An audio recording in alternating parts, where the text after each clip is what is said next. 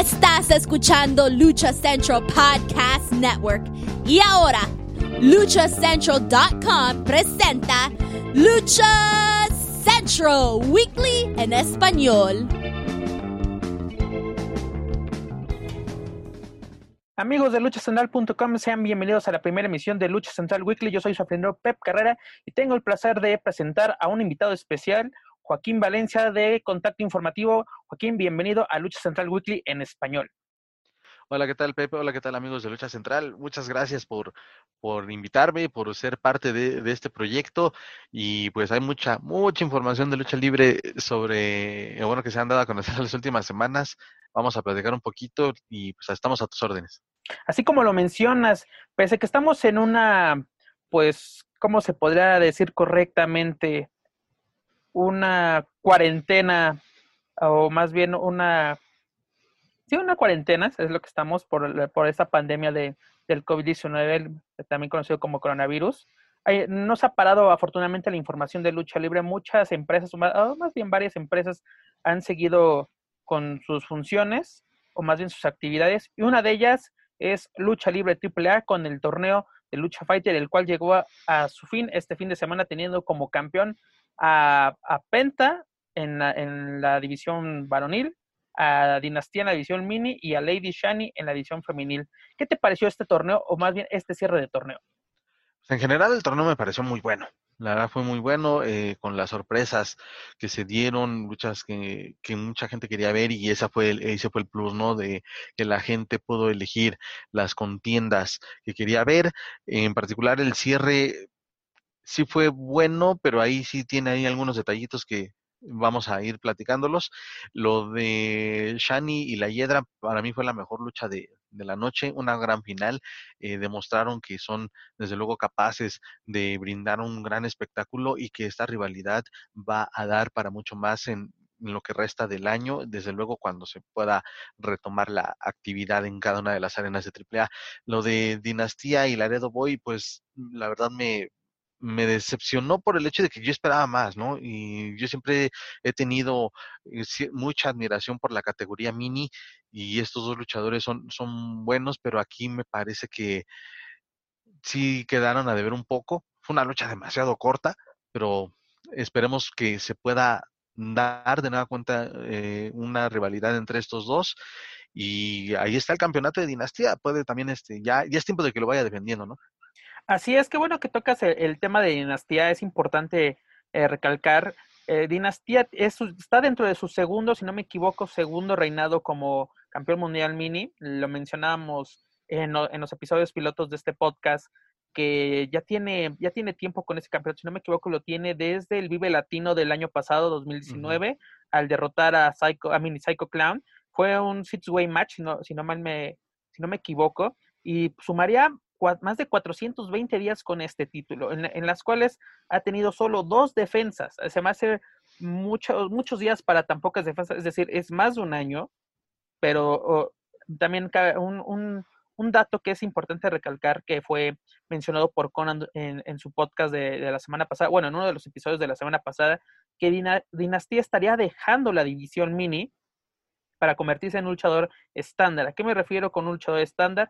Competir con, lo, con las demás categorías, entraría ya en peso crucero, creo yo, si, si, o incluso por el campeonato latinoamericano, en, lo que se respecta con, con AAA, ya dejaría de enfrentarse pues a Laredo Boy, a Mini Psycho Clown, a todos los minis que, que a, a, Drago Kid, a todas estas nuevas caras, yo creo que Dinastía, pues en pocas palabras, creo yo que sí le, ya les quedó chica la, la división mini y tiene que dar un paso algo similar le, pasó a, Demus en el Consejo Mundial de Lucha Libre. Ganó un torneo para, para precisamente dar el salto a la, a, la, división estándar, pero los malos manejos hicieron que él regresara a la división mini, donde también él ya había tocado techo y pues fue lo que provocó también su salida de, del Consejo Mundial. Esperemos que este no sea un caso similar para Dinastía, porque yo creo que este, este muchacho tiene mucho, mucho que dar, bueno, ni tal muchacho, ¿verdad? No, es un jovencito, ya tiene, tiene su rato en AAA, pues dos veces campeón mini.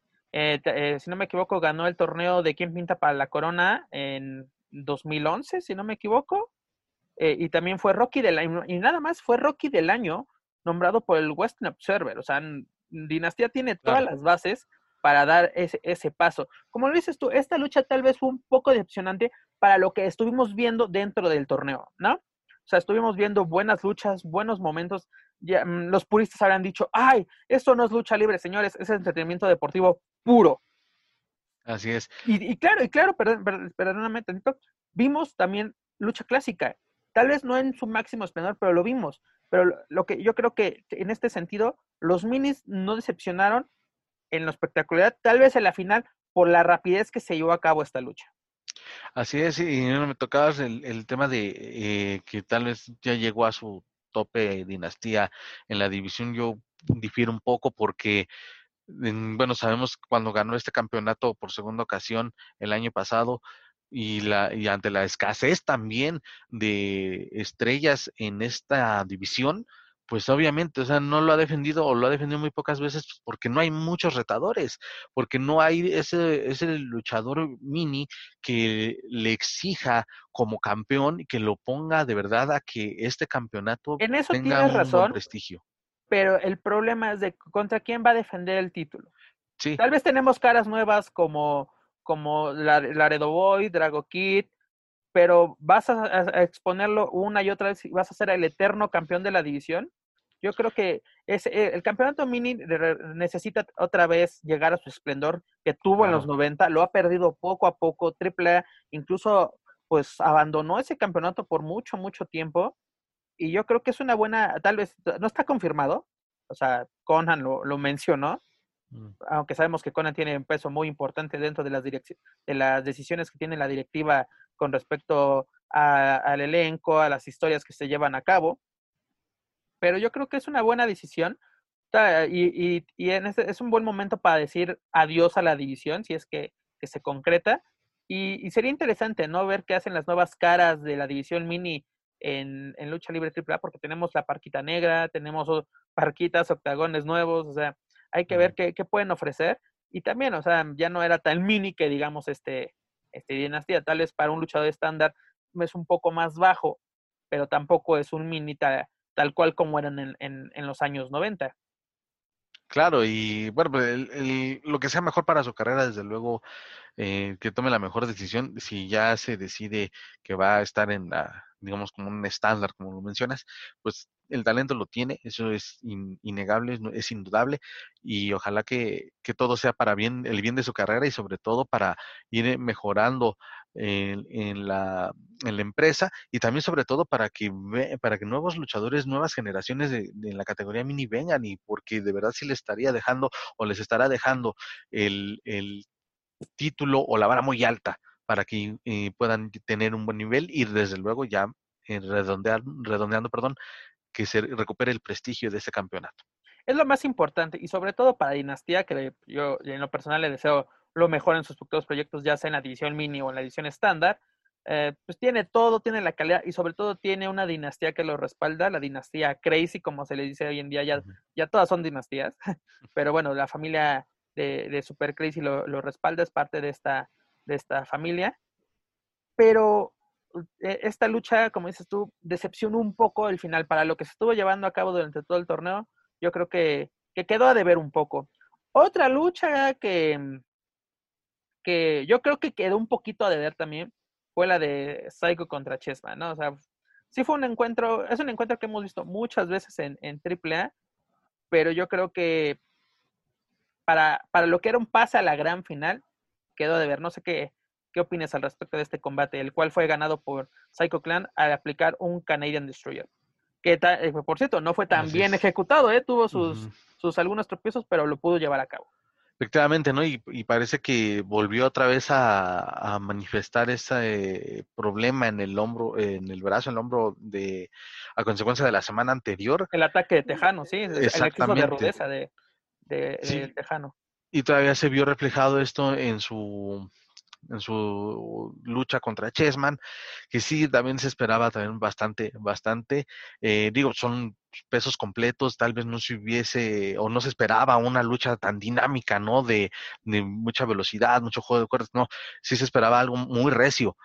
Pero también, no sé, aquí la cuestión de que si Saiko tal vez por esa, por ese dolor que venía arrastrando, se cuidó un poco, y también ahí tal vez, no sé, y esto es desde luego mera especulación, que tanto Chessman hubiese estado pensando en una posible intervención de Pagano, ¿no? Pero que, Yo lo no creo se muy posible que, que ambos se cuidaron en este aspecto, rápido lo comento, se cuidaron porque los dos eh, buscaban el pase, obviamente, a la final, y no podían gastar todas sus energías en un solo combate. Las semanas anteriores era de un combate por noche. Aquí eran dos combates y uno era por una Claro. por, por el- un certamen. Y en este caso yo creo que Chessman también estaba un poco desconcertado, esperando alguna intervención de, de Pagano, ¿no? Porque pues, como que no, no, no, Pagano no, no creo que se quisiera quedar de brazos cruzados, aunque yo creo que hizo bien porque pues evitamos el contacto de, o más bien que haya gente de más de- dentro del, de vestidores, eh, porque AAA yo creo que hizo un muy buen trabajo al cuidar a sus superestrellas, a, a sus trabajadores, y el- el- la empresa que contrataron para sanitizar eh, los, los camerinos, eh, el staff, todo fue muy buen llevado. Tuvieron algunos detalles que también ya habíamos comentado en los episodios pilotos de este, de este podcast, como por ejemplo el Chessman que entra en el tercer episodio aventando agua cuando es de, "Pero no hay que aventar fluidos, ¿no? Estamos Claro. evitando, no vamos en la calle con cubrebocas, con todo esto. Y fue- fueron pequeños detalles, pero esta lucha, o sea, como que la mm, también así como que quedó a deber y, y la que quedó también a deber mucho, yo creo que hicimos, fue mucho ruido y pocas nueces, sin ofender a los protagonistas, fue la segunda semifinal entre Pentagon Junior y L.A. Park. Sí, aquí sobre todo por el... Un factor externo, ¿no? Yo creo, Sí. yo, es lo que, yo creo que te ibas a referir a eso. Exactamente, y eso de verdad es muy decepcionante. Luego, eh, aquí en, en Contacto Informativo sí hicimos un, una previa, este, también dejando mucho, creando esa expectativa que te aseguro que también tú la tenías, nuestros compañeros Sí, eh, tenemos los, grandes tenían. expectativas por este, por este encuentro, por, por lo visto el Major League Wrestling en Estados Unidos, Exacto. grandes expectativas, pero algo que, que se me olvidó señalar, o sobre todo no señalamos en, en, en Lucha Central, yo creo, o, o por lo menos de mi parte, fue de que esos encuentros eran pago por evento. Fueron grandes eventos en el Major League Wrestling. Y aquí era un torneo tal vez sí importante para la empresa, por el, por el momento que se vive mundialmente, de esta emer- emergencia sanitaria, es la, la palabra que era más bien la, sí, la- el, el significado que buscaba hace, hace rato, esta emergencia sanitaria. Estuvo bien, pero yo creo que estos duelos, si queremos ver una realmente una carnicería entre Pentagón y el, apar- la tenemos que ver, no en un pago por eventos, porque AAA ya no se pago por eventos, pero en un magno evento, dígase un verano de escándalo, un Rey de Reyes, eh, un triple manía, ¿no? Sí, sí. Sí, sí y no. Sí y no, porque Adelante, eh, adelante. como la, como ya lo mencionamos, ¿no? La gente tenía el derecho aquí de escoger, bueno, las combinaciones este, orillaron o derivaron que Elia Park y Pentagon Junior se enfrentaran en la semifinal. Era porque también algo mucha gente quería ver. Desafortunadamente no se puede ver aquí en México todavía en una arena, pero si el torneo te daba las facilidades o te daba la, sí, la, la oportunidad de ver este combate, pues también échanle muchachos. eh, eh, yo creo que aquí los dos son grandes profesionales y creo que ahí no que no tendría mucho que ver si tengo a si nada más me están viendo por redes sociales o si tengo a 100 personas o si tengo a 20 mil personas en una arena.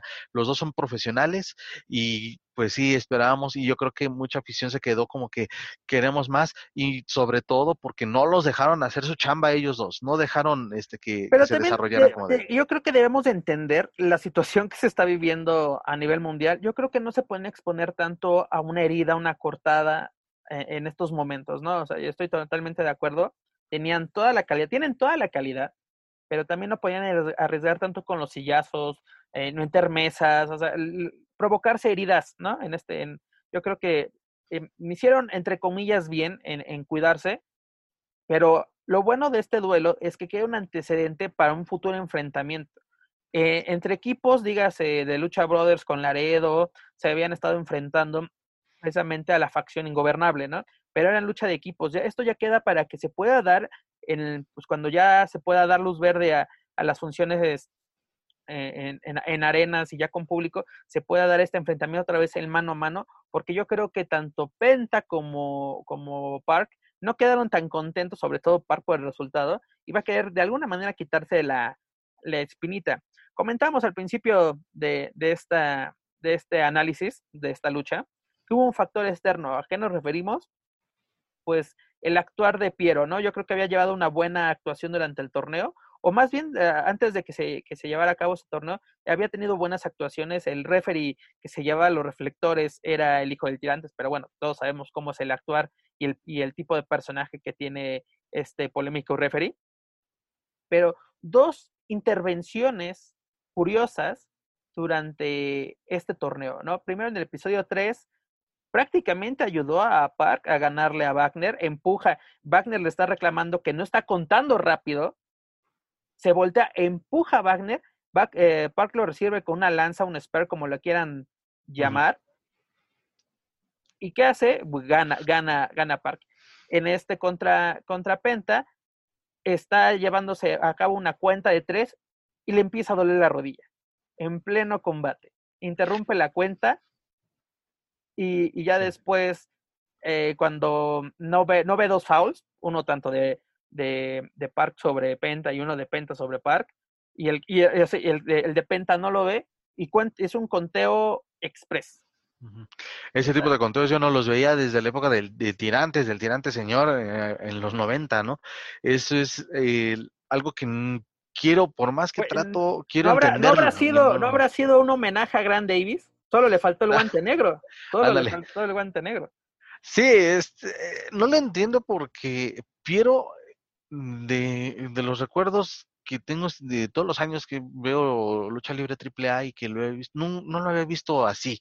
Tal vez sí se me escapa alguna, alguna lucha, pero siempre había sido el referee, pues para mí hasta el referee estelar, porque era el referee totalmente eh, neutro, que se dedicaba a, hacer cumplir el reglamento, a hacer el conteo de tres o declarar, perdón, una rendición. Mm, por más que trato, no logro entender el por qué actuó de esta manera y no solamente él, sino en, general en AAA nos han regalado esos, esos capítulos donde los referees toman un poco más de, del rol que les corresponde. Es totalmente eh, respetable lo que hacen, pero no lo comparto. ¿Por qué? Porque en este caso, en Lucha Fighter, teníamos dos grandes talentos que podían haber hecho una buena, una lucha mejor que lo que se vio pero este factor, pues la verdad, mancha, mancha totalmente esta semifinal, que ojalá, eh, bueno, ya lo mencionábamos, que se pueda dar una revancha, pero pues, insisto, ojalá que no se, no se repita. Eh, tal vez AAA tiene sus razones o les da esta libertad a los, a los árbitros de actuar, pero honestamente no, no es lo, es, es algo que no me agrada y creo Estoy que. Estoy de acuerdo contigo, el, el, exceso de protagonismo de los referees uh, en mancha o entorpece muchas veces las luchas, pero esto no es, no es exclusivo de lucha libre AAA. Ah, claro. En el Consejo Mundial con el vuelo Noriega, ¿cuántas veces no ha definido él un combate? Sí, y, también él empezó bien, ¿eh? Empezó ah, Él empezó bien, pero, pero bueno, e, e, eso será debate para otro tema, pero rápido. El, el referee quiere ser protagonista no solo en lucha libre AAA, en el Consejo Mundial, en el terreno independiente ni se diga. Ya hasta los referees hasta, hasta se lanzan sobre la tercera cuerda. Exactamente, y ese, no, no sé si hablemos de la misma, pero es una promotora que se, se ahí se tacha de decir que es de la, la más seria en el circuito independiente y también muestra eso, pues, ¿qué onda? No es una mordida en la lengua ahí. Ah, no, claro, pero te digo, no está mal, yo creo que el referee sea parte eh, de cierta forma de, del combate. Lo hemos visto, mira, yo tengo dos ejemplos de, de rectitud eh, dentro de la lucha libre. Uno era el Güero Rangel, que en paz descanse, y el mejor referee, ah, así que, que hoy en día sigue activo, es Rafael Maya. Yo, así, la lucha que ha estado, ha tenido creo que errores mínimos, ¿no? Mm, yo no, yo no recuerdo algún error eh, que, que, defina la carrera de, de Rafael Maya, yo creo que lo ha hecho bastante bien, lo sigue haciendo. Y él me lo ha comentado, ¿no? Que muchas veces de que no sé qué le pasa a los compañeros que, que buscan ese, ese protagonismo. Sí, el, el es el tercer hombre en el ring en muchas ocasiones, sobre todo en mano a mano, máscara contra máscara, campeonatos, ¿no? Y es el que tiene que impartir justicia, pero muchas veces su justicia se vuelve verdugo y juez al mismo tiempo. Yo creo que no, no, eh, afecta mucho al espectáculo. A muchos le gustarán, a otros no. Yo, yo estoy por la parte de que no me gusta que el referee sea parte o protagonista de un encuentro. Es como nos quejamos de esto en el fútbol, ah, soccer, eh, eh, aquí en Latinoamérica, de que luego el, el, árbitro central es el que define el juego porque marcó un penal existente, ya tenemos el VAR, ¿no? En, el fútbol y todo eso.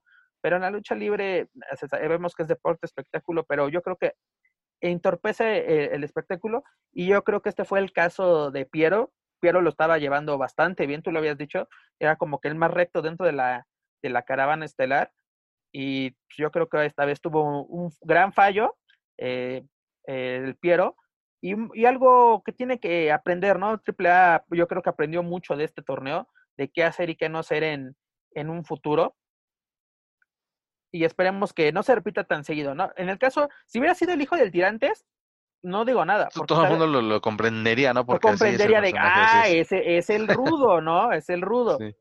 Pero en este caso, ¿quién me hubiera apoyado, no? Porque los dos son...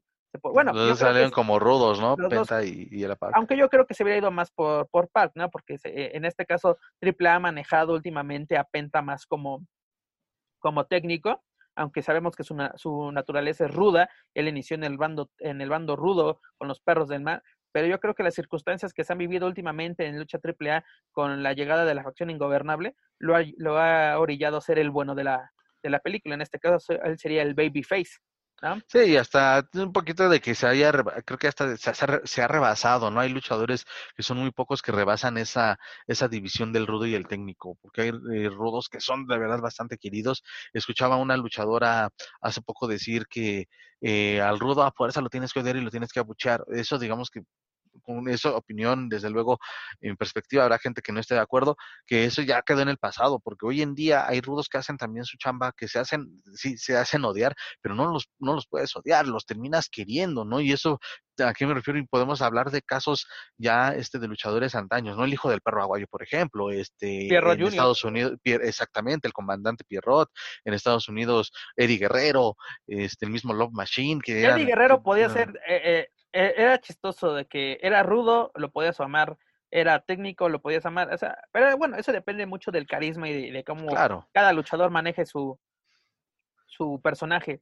Así es, y Penta hoy en día es de esos, ¿eh? puede ser, ya no es que no hay diferencia, porque el tipo tiene un carisma y tiene un gran... Pero Penta ya definió el personaje, e, eso le costó yo creo que mucho, y eso lo, lo, yo creo que lo logró en Estados Unidos, en participaciones con Impact, en Major eh, Major League Wrestling, con, pues con todos, con todas las empresas que ha trabajado, incluso su paso por el, Consejo Mundial, porque él va como, él iba, él llegó como invasor, como, el rudo, como, eh, como el, el, rival a vencer, ¿no? Todos sabemos, bueno, lo que pasó con eso, pero él, ya, él ya tiene muy definido, igual que la Park, o sea, ya tienen definidos sus, sus personajes. También Psycho, Psycho era rudo. Psycho como rudo tenía el mismo boom que ahorita como técnico y no lo ha perdido. Yo creo que hasta ha crecido más, precisamente como soy el bueno, los niños se unen más. Porque era curioso que cuando los Psycho Circus debutan, los niños, se, yo, yo, yo me acuerdo, yo dije, ¿quién va a querer ser como o un niño? Pues, generalmente le tienen miedo a los payasos. Llegan los Psycho Circus. Yo me acuerdo, perdón, yo me acuerdo mucho en los 90 que le tenían miedo a los cocos, muchos, muchos niños, a los cocos, y eran, y eran trajes de payaso literales.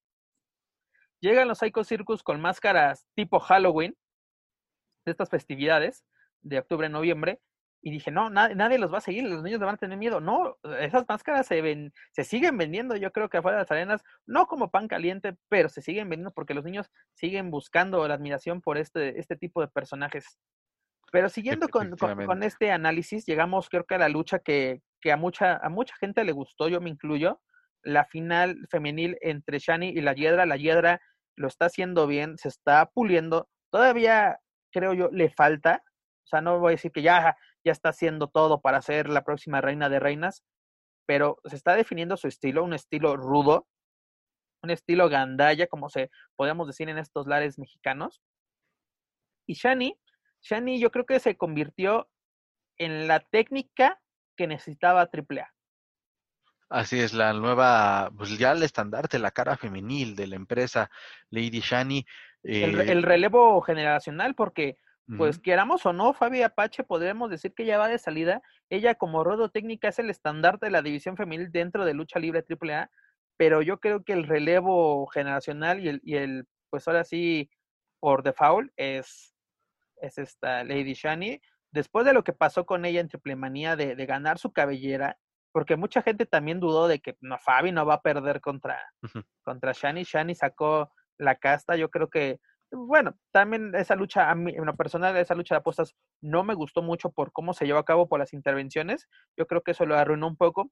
Pero Shani, con dos reinados de reina de reinas que lleva, eh, yo creo que está demostrando que tiene todo para convertirse en estandarte femenil, así como Saiko será el nuevo estandarte varonil de la empresa. Shani tiene todo.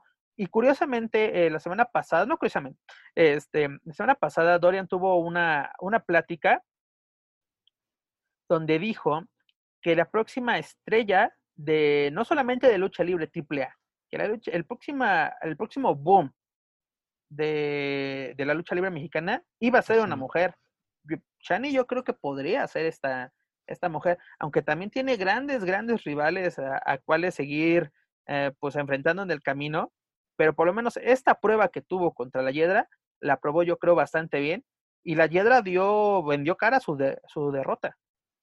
Sí, efectivamente, lo de Shani, pues, eh, va también de, de, de, pasar a ser también, porque si no me equivoco, también empezó como ruda, después ya también se colocó ya en el público, eh, en el público, o bueno, mejor dicho, en el bando técnico por el arraigo del público y también por la simpatía que llega a tener con el público infantil. Y sí, concuerdo, es, eh, tiene todo para ser este el, el próximo estandarte en la empresa o tal vez de la lucha libre a nivel nacional. Y la prueba está, creo que para crear ese tipo de, fenómenos o para que un luchador llegue a esos niveles es también por la cantidad de gente que quieren enfrentarse específicamente a ella. Y ha habido muchas luchadoras que han querido, o, ya sea en, en AAA o en algunas que otras arenas independientes, que quieren enfrentarse a ella.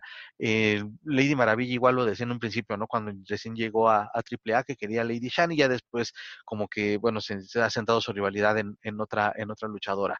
En el caso también de Chica Tormenta, recuerdo también el primer paso que tuvo, también era como que se enfocaba mucho en Lady Shani. En el caso de la Hiedra, pues ni hablar, ¿no? Y ahí es donde creo que se ha hecho esa combinación bastante buena, porque la Hiedra es 100% ruda, ella va a, a mí me parece que va a seguirlo siendo toda su carrera.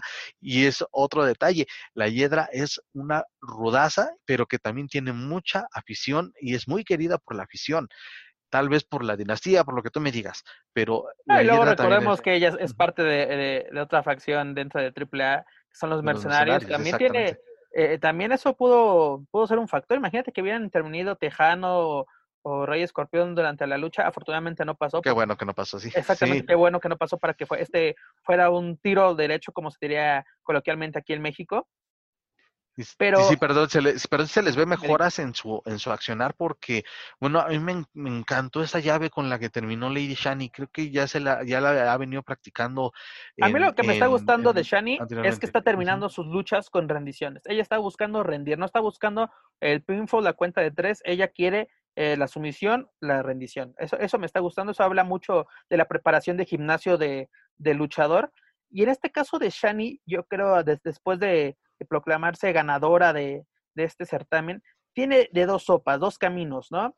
Que sería seguir su rivalidad con la, con la Hiedra, a ver qué pasa, si se concreta el, el duelo de, de máscaras, porque se le ha preguntado mucho en estos días a, a Shani sobre esta rivalidad con la Hiedra, y ella dice, si ella está dispuesta, yo me juego mi máscara, lo que más me gusta es jugarme mi máscara, jugarme mi, mi incógnita, ¿por qué? Porque así gano gano experiencia. La gran experiencia que representó salvar su máscara ante Fabi Apache, yo creo que no te la da ningún entrenamiento, ¿no? Es, estas claro. luchas forjan carácter y ese es el carácter que, que está llevando a cabo esta, esta Lady Shani. Y el otro, y el otro, mm, se puede decir, camino para, para la opción B para Shani sería buscar el Reina de Reinas. El Reina de Reinas actualmente lo tiene Talla, pero también algo que yo creo que si va por ese camino, primero tendría que enfrentar a Keira, porque Keira... Keira por derecho la, tiene que... Exactamente, exactamente. Ella es la retadora número uno, yo creo que natural,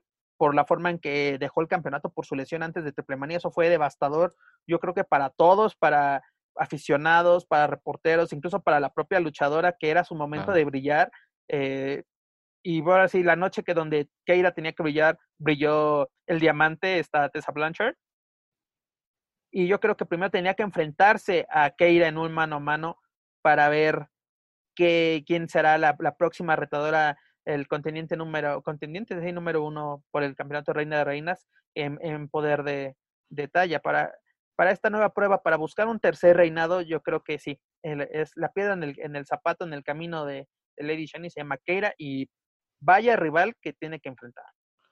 Y si, imagínate si llegara a dar, eh, digo, en general la lucha de lucha la final de lucha fighter femenil fue buena, fue para mí lo mejor. Y imagínate que se siga llevando esta rivalidad a buen puerto y que se pueda llevar una lucha de apuestas, aquí también se va a entrar en la polémica, ¿no? Porque la carrera de ambas pues es relativamente joven, sobre todo de, de la Hiedra, y van a decir, ahí, ahí sí quiero ver cómo manejarían eso, esa popularidad que han tenido las, las dos contendientes y que caer, ver caer una de esas dos máscaras creo que sí va desde luego a marcar tanto a la división femenina, desde luego a la, a, la que llegase a perder en este hipotético combate, ¿no? Pero de que sería muy bueno, sería bastante bueno. Así es.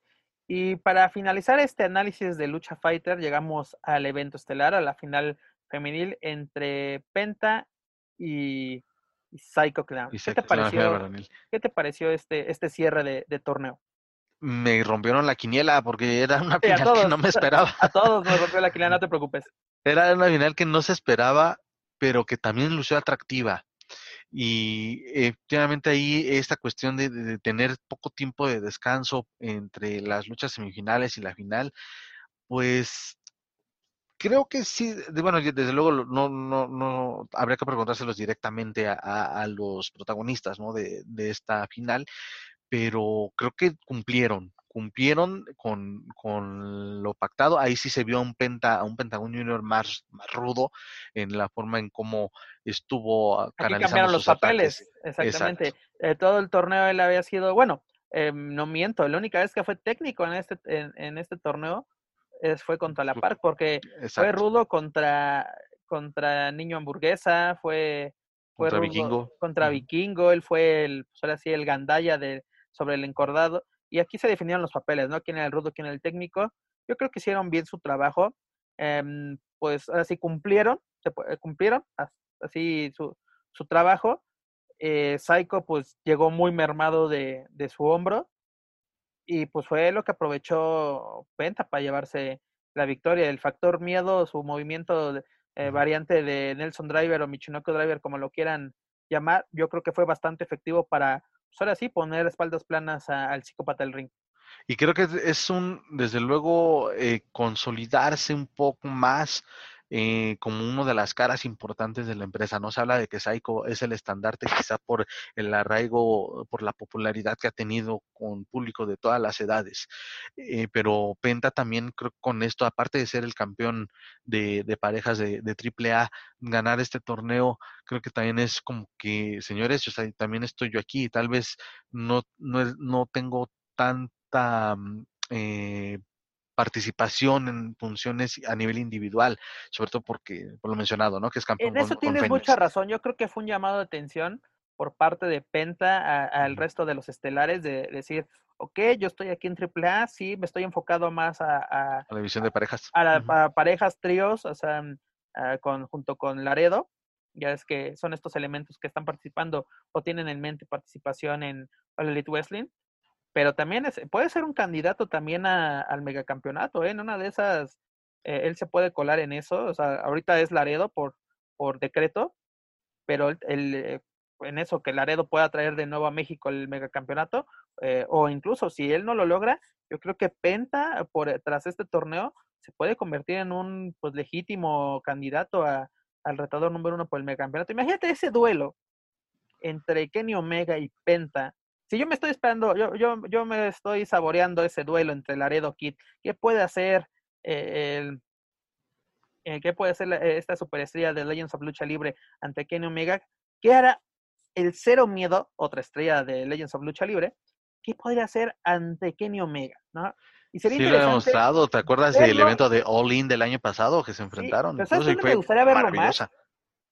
En la, en, ahora sí, en el terreno de Kenny Omega. Me gustaría ver esa lucha de megacampeonato en algún evento, aunque sea en Dark, pero me gustaría verlo en ese, en ese territorio de cómo manejar, así como que ya lo hizo Kenny Omega, ya vino a tu casa a ganártelo, ahora es, vamos a traerlo. Eh, son esas variantes que, que a ver qué, qué, pasa y cómo explotan y sobre todo, así, tanto aficionados de AAA conocen más el producto de All Elite como viceversa. Sí, efectivamente eh, va a ser bastante atractivo y redondeando un poquito lo, de, lo de Pentagon Junior, pues ahí está ese golpe de autoridad de que él va, desde luego es un contendiente muy serio que tal vez, insisto, va a estar un poquito no alejado, sino que no enfocado a rivales como los que acabas de mencionar, ¿no? Porque tiene la responsabilidad de ser todavía el campeón de parejas junto con su hermano, eh, pero desde luego que tiene todas las cartas, tiene todos los elementos para poder ser también algo importante y por qué no hasta ser doble campeón, ¿no? El campeón de parejas y campeón. Así es, Penta nos demostró que tiene todo para ser, junto con Psycho, la, la cara de, de AAA y sobre todo la cara latina, la cara mexicana en All Elite Wrestling. Sí, para finalizar, ¿qué calificación le darías a este torneo? Del 1 al 10, ¿qué calificación le darías? Al torneo en general. En general. Ok, eh, yo creo que sí le doy un 8.5. Igual, concuerdo. Concuerdo. Sí, sí, sí. Y ya si me pongo de maestro buena onda, lo subimos a. Los de 8.5 son a 9. Los sube a 9. Y ya así de que y eso nos vimos muy buena onda. La verdad, AAA hizo un buen experimento. Yo creo que fue un pues aire fresco para todos los aficionados mexicanos, sean amantes o no de la caravana estelar. Yo creo que fue una buena opción de, para que los sábados por la noche tuviera muy buen entretenimiento deportivo. Así es, y ojalá, muchas felicidades a Lucha Libre AAA y, y esto fue un éxito, fue un fenómeno en las redes sociales. fenómeno, qué bueno que lo comentas para que sea nuestro, nuestro comentario de cierre. En cada transmisión tuvieron más de 45 mil eh, pues usuarios viendo esta serie de espectadores, o sea, viendo en vivo este, este, este torneo. Y las reproducciones, o, o sí, las reproducciones uh, on demand, por así, si lo quieren llamar, en YouTube, en Facebook, en Facebook Live, uh, Watch, perdón, o sea, superaron el millón de, de visualizaciones por capítulo. No, no, no, ahorita sería un comentario muy al aire, pero tal vez podemos decir que pues que más de 3, 4 millones de personas vieron este torneo y no solo en México. Eh, eh, fue a nivel mundial. En Estados Unidos mucha gente estuvo al pendiente porque también no había nada. y fue una muy buena opción y, y, AAA que yo creo que ganó aficionados en el extranjero, sobre todo en Estados Unidos, por esta nueva innovación que tienen las redes sociales.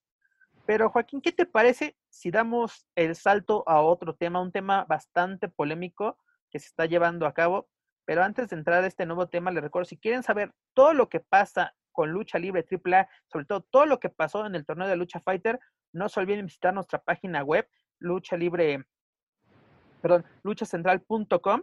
En nuestro buscador pone Lucha Libre AAA y le sale toda la información que hemos llevado a cabo sobre este torneo. Incluso si no vieron los episodios por X o Y razón, ahí pueden verlos. Tenemos en, en, ahora sí en, demand con autorización de, de, de Lucha Libre AAA y todo lo que suceda con la caravana estelar lo pueden encontrar en luchacentral.com. Hola a todos, soy Denise Salcedo viniendo desde Lucha Central Central. Esta semana va a ser una semana muy divertido como vamos a estrenar la Lucha Central Podcast Network. Una nueva fuente de los mejores podcasts que cubren lucha libre en inglés y español y con tantos formatos tenemos algo para todos. Lanzando esta semana nuestros shows insignia Lucha Central Weekly, tenemos una edición en inglés y una en español. Y los podcasts de Lucha Central Weekly se lanzarán todos los viernes por la semana, echándole un vistazo a la semana anterior y preparándolo para todo lo que necesitas saber antes del fin de semana. Los jueves también le traemos una doble dosis bilingüe de podcast directamente desde México y en español, La Mesa de los Márgaros, el podcast más exclusivo de lucha de su tipo. Puede sonar como una broma. Un médico, un fotógrafo, un presentador de lucha, un bailarín y un árbitro entran a un podcast.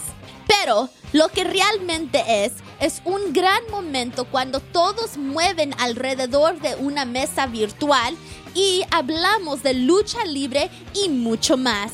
Y los jueves en inglés, la estrella de la lucha del norte de California, autoproclamado King Fatboy, Papa Esco, presenta a Straight Out of the Bodega, donde él y sus confintiones y invitados hablan sobre la escena de la lucha independiente en el norte de California y mucho más. La Lucha Central Podcast Network no solo te ofrecerá programas semanales con diversos formatos, sino que también tenemos una serie increíble de series mensuales. Estos programas se lanzarán los lunes y martes y puedes encontrar el primero ahí ahora mismo. El podcast de Lucha Libre Figures and Facts lleva a los oyentes al mundo de las figuras de acción de lucha profesional como nunca antes, ya que los anfitriones Scott y Jeff Toon de The Fully Posable Figure Podcast se unen al diseñador y ejecutivo de juguetes Eric Araña de Boss Fight Studios y a sus invitados especial para echar un vistazo en el lanzamiento de una clásica figura de acción asociada a la lucha y hablar sobre el momento en la historia de la carrera de esa estrella que captura el juguete una mirada interna a la figura y la exploración del coleccionismo y el valor, junto con algunas historias realmente divertidas sobre los alfintriones, persecuciones personales de algunas de estas figuras para su propia colección. El primer episodio estará disponible el martes 12 de mayo y el próximo lunes 18 de mayo busque el episodio debut de The Mask Cast con dos hermanos lucha. Si siempre quiso meterse en la recolección de máscaras de lucha libre y nunca tuvo una idea de cómo comenzar su colección, o si es un coleccionista desde hace mucho tiempo que ama escuchar historias de cómo otros han construido sus impresionantes colecciones, The Mask Cast es para ti. En el primer episodio, conozca a dos hermanos lucha y escuche sobre su comienzo en la recolección, las diferencias en los tipos de máscaras de lucha y algunos de sus consejos para autenticarse cuando alguien afirma que una máscara se usó en el cuadrilátero. Los episodios futuros presentarán conversaciones con otros coleccionistas, fabricantes de máscaras y estrellas de la lucha libre. Y esta es solamente una semana de la Lucha Central Podcast Network. Tenemos incluso más espectáculos, formatos emocionantes y temas increíblemente divertidos en camino. Por lo tanto, asegúrase de suscribirse a Lucha Central Podcast Network en su plataforma de podcast favorita. Hemos lanzado una tonelada de ellos esta semana y puedes contar con que estemos en todas las especializaciones muy pronto. Y asegúrase de seguir a Lucha Central en Facebook y Instagram y en Twitter en luchacentral.com para mantenerse al tanto de todo lo que sucede al diario. Por ahora, esta es Denise Salcedo cerrando sesión en Lucha Central Central. Pero la próxima semana volveré para actualizarlo no solo sobre la caída de los podcasts, sino para informarle información sobre nuestro Lucha Central Gaming Network y Lucha Central Report TV. Que tenga una buena semana. Pero bueno, Joaquín, como te decía, un tema bastante polémico. Arrestaron a Alberto del Río, Alberto el patrón, en Estados Unidos por agresión sexual. Un bastante delicado. Y fíjate, justamente estaba yo trabajando, estaba trabajando en contenido sobre las mejores luchas de Money in the Bank o los mejores canjeos de, ese evento. y era imposible. Sí. Tú mencionas Money in the Bank precisamente horas antes, si no me recuerdo que fueron dos horas antes, una hora antes se dio esta noticia. De, Aproximadamente, sí. O sea, mucha gente estamos concentrados de, quién se va a llevar los maletines, quién se, qué, qué pasará en este pay-per-view también, y que iba a ser, pues, como curioso de la manera que lo iba a llevar a cabo WWE. Y una Y el que se llevó los reflectores del, del domingo por la noche fue una su ex estrella de WWE, dos veces campeón de, de esta empresa. Y, y, como tú lo dices, una información bastante delicada, cómo, cómo, se ha, cómo se ha llevado a cabo y aparte, cómo se ha manejado de una manera atroz por muchos, muchos medios, tanto especializados como no especializados. Y por desgracia, nuevamente, por algo que no nos gustaría o no nos agrada, por así decirlo, todo el mundo voltea a ver a la lucha libre. Cuando muere un luchador, voltean a ver a la lucha libre. Un luchador está involucrado en un asunto sexual, voltean a ver la lucha libre, todo el mundo. Um, eh, qué bueno que no, no fue el sábado por la noche, porque yo creo que hubiera empañado totalmente al torneo de, de AAA de Lucha Fighter. Y pues triple, WWE fue, pues no, no voy a decir que ah, le bajó el rating, para nada, muchachos. Pero también mucha gente estaba más interesada en qué pasó con Alberto del Río que, que, que en realidad. Y sí se logró percibir, ¿eh? tienes mucha razón en eso, sí se logró percibir, porque sí, en los eventos de WWE son siempre trending, talk, trending topic en redes sociales, y este no lo fue tanto, o al menos no había tanta interacción, le ganaba ahí en las tendencias el nombre de Alberto del Río o Vamos a ponerlo así, eh, ahorita sí. también comentar nuevamente al aire. Tal vez WWE sí fue tendencia en la número uno, pero uh -huh. Alberto fue la segunda, tercera. Sí, ahí tanto está, en México como uh -huh. en Estados Unidos.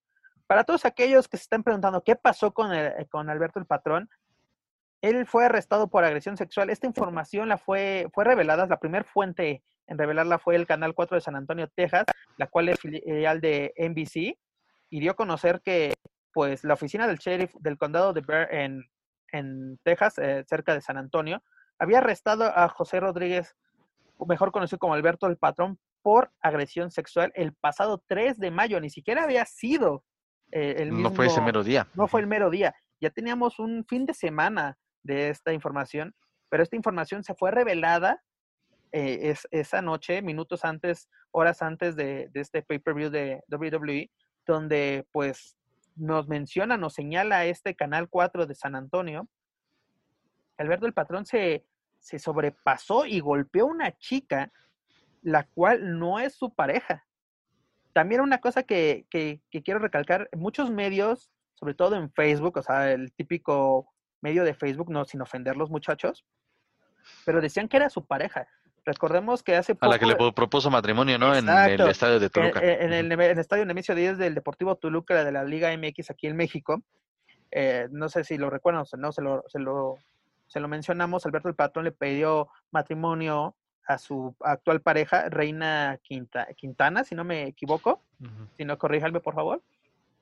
En, en medio del, del, de, del, campo le ofreció matrimonio, le, le, propuso matrimonio, el cual fue aceptado, y nos salen con esta, con esta noticia, o sea, no, no, que no me voy a poner moralista de que, ay, no era su pareja, afortunadamente, qué bueno que no era su pareja, pero también cabe señalar qué pasa con Alberto el patrón, o sea, yo no voy a juzgarlo, yo no soy juez ni verdugo, simplemente voy a dar a conocer la información que se ha revelado por parte de algunas fuentes. Yo creo que las fuentes más confiables han sido directamente la oficina del, sheriff en el condado de Bear en, en, en, Texas y sobre todo el Canal 4 de San Antonio, filial de, NBC, como lo mencionó.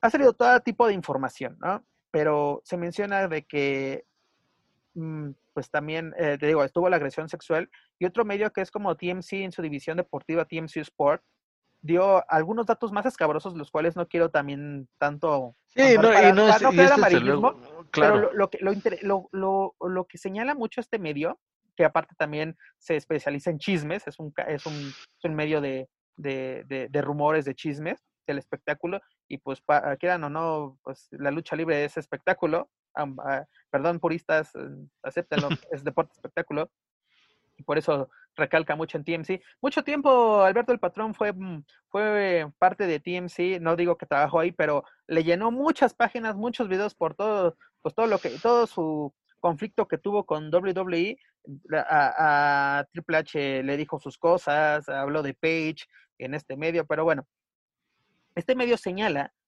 que además de agredirla, de atacarla sexualmente, eh, evitó que esta persona, esta joven que señala que solamente habla español, o sea, es latina, yo creo que lo más seguro es que sea mexicana, este, cuando a la policía le reportó que, eh, bueno, la policía señaló, solo habla español esta chica, que le rompió su computadora portátil, su tablet, e intentó quemar su pasaporte.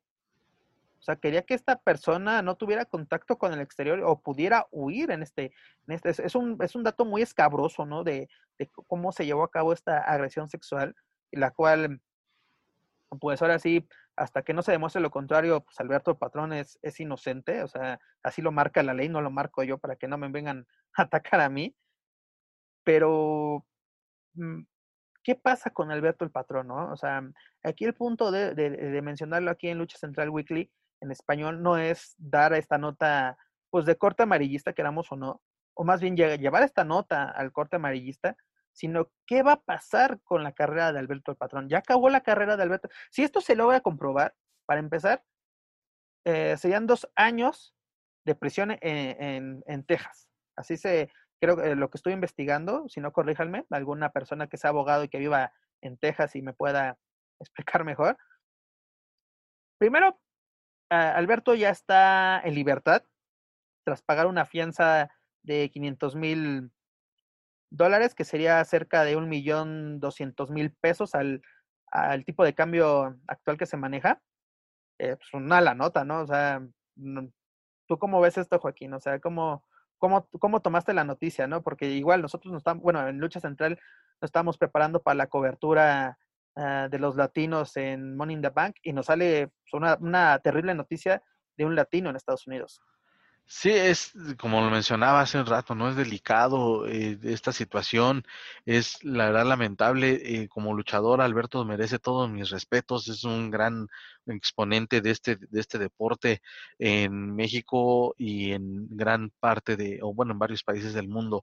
Es lamentable que un compatriota este, se ve involucrado en este tipo de, noticias, en ese tipo de situaciones, pero pues sí, efectivamente, esta es la gran pregunta, ¿qué pasa con él? Porque no es la primera vez, ya hay antecedentes. hay claramente pues, antecedentes, si quieres los podemos retomar. El, uno de los antecedentes, ¿cuáles sería? Octubre de 2016, si no me equivoco, este fue tuvo, pues fue atacado, ¿no? Si no mal recuerdo, o él dijo ser atacado por un sujeto al salir a un, restaurante en San Antonio, Texas, la ciudad donde él reside en los Estados Unidos. Y esto provocó que no, no fuera parte de, del magno evento de lucha libre AAA de Héroes Inmortales, si no me equivoco, fue la edición número 10, donde él iba en una, en una lucha de, de relevos sencillos, él iba a ser pareja con Psycho Clown, y ese evento terminó siendo una triple amenaza.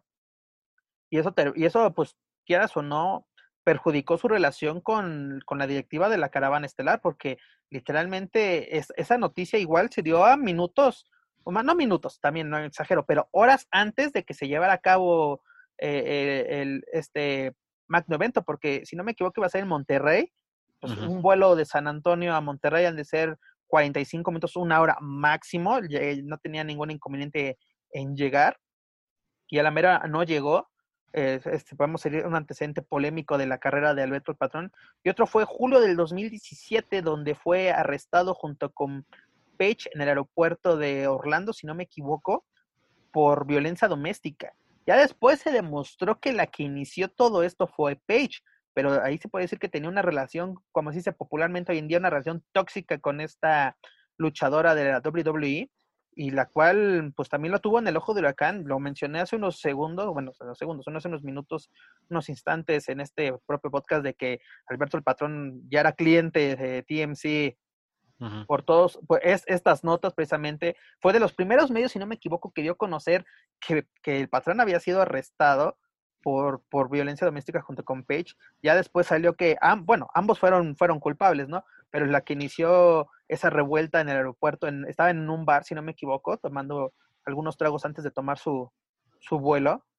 Page, pues, pierde el control con, en la discusión con Alberto, lo empieza a agredir y pues obviamente ambos fueron, fueron arrestados. Y esto provocó que Global Force en ese entonces él era el campeón de, de dicha empresa que estaba trabajando con Impact lo despojara de su título y lo suspendiera hasta que esclareciera el, el, el, cosa el asunto, se esclareció, pero también mermó la relación tanto de, del, bueno, de, sí, de Global Force, tanto con, bueno, perdón, de, Alberto Patrón con Global Force, tanto con Impact Wrestling, que en ese momento estaban teniendo, yo creo que un muy buen resurgimiento por parte de la carrera del patrón en Estados Unidos, siendo campeón de la tercera empresa más importante, porque aceptémoslo, Impact ya no es la fuerza que era antes, ahorita la segunda fuerza es Ring of Honor, pero todos estos antecedentes son curiosos. Y algo que debe recalcar a muchos amigos en Estados Unidos, no sé si habrán visto esta entrevista, también aquí en México yo creo que se hizo popular en redes sociales, donde el youtuber este,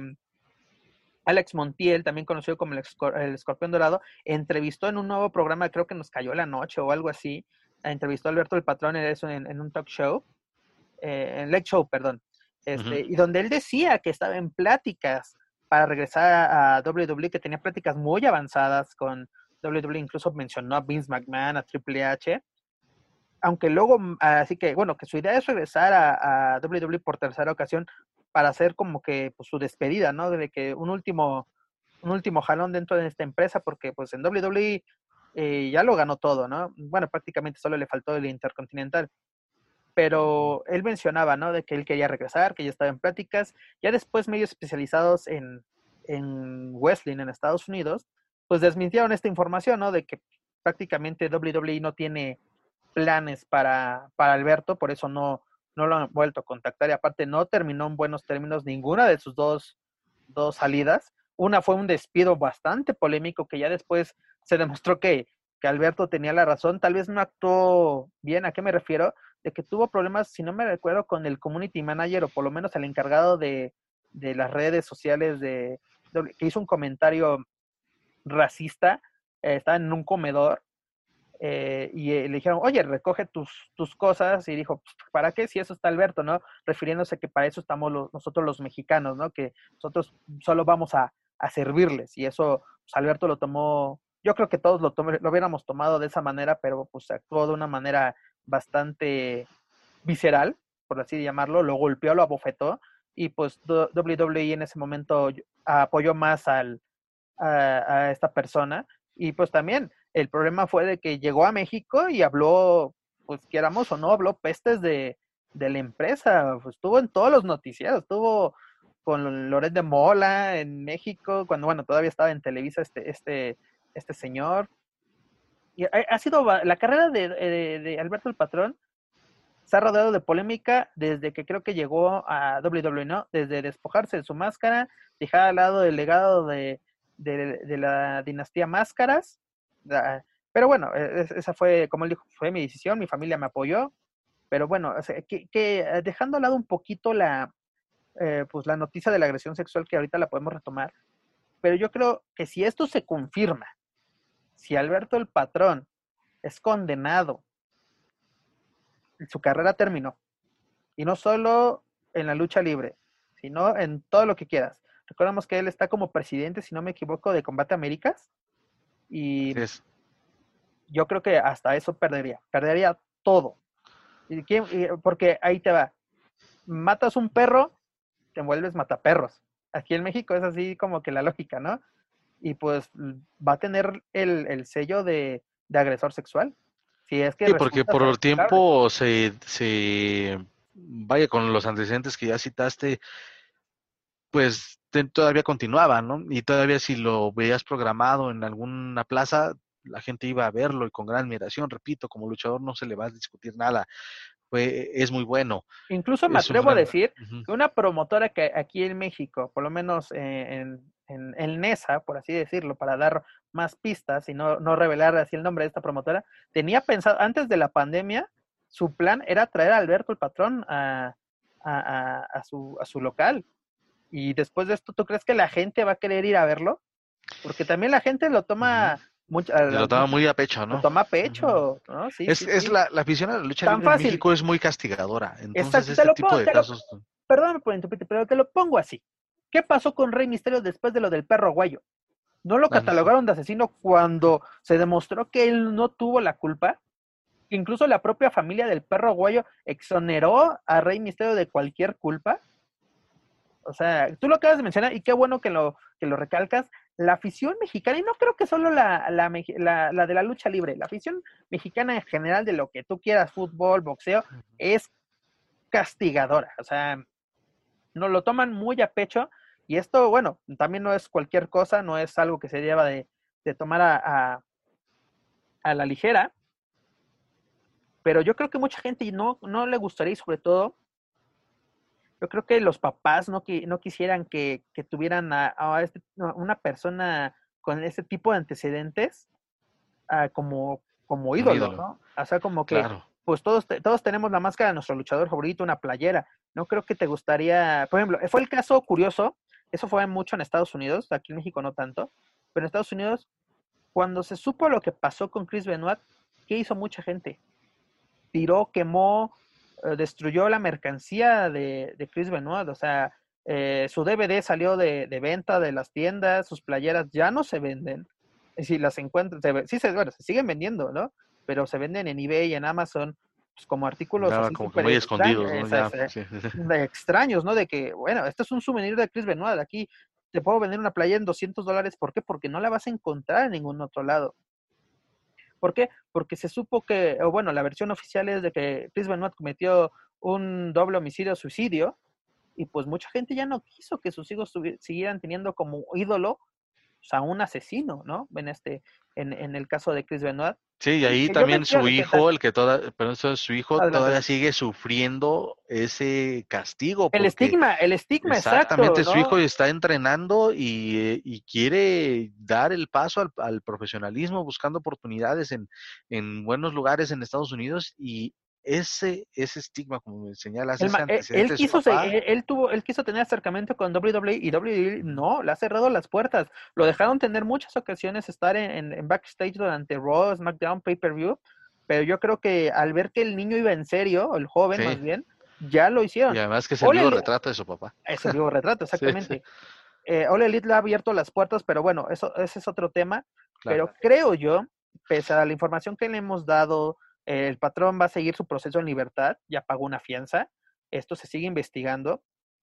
Digo, mucha información que no se confirma por parte de muchos medios, digo, que señalan que era su pareja, otros que no, otros que era... que si fueron 50 mil, que si fueron 5 mil, que si se lo ah. prestaron, que si le pusieron abogados de alguna empresa de lucha libre. Hay que ser muy cuidadosos en... Exactamente, y en este tipo de temas que son muy delicados, sobre todo para nosotros que nos dedicamos al deporte espectáculo, meternos en este tipo de temas es más más delicado y tenemos que manejar la, información porque mucha gente puede tomar como, como misa lo que digamos en, durante, este, durante este podcast, pero creo yo que en caso, en caso de que sí sea culpable, la carrera de Alberto el Patrón ha terminado y qué lástima que un currículum tan impresionante como lo es el de Alberto el Patrón se vaya a la basura por pues un pues ahora sí una terrible terrible y mala decisión que tomó. O sea, tu carrera termina en un día, ¿no? Así como han terminado carreras por tweets eh, polémicos, racistas, lo que tú quieras. Aquí fue por un acto, pues, terrible y, pues, asqueroso.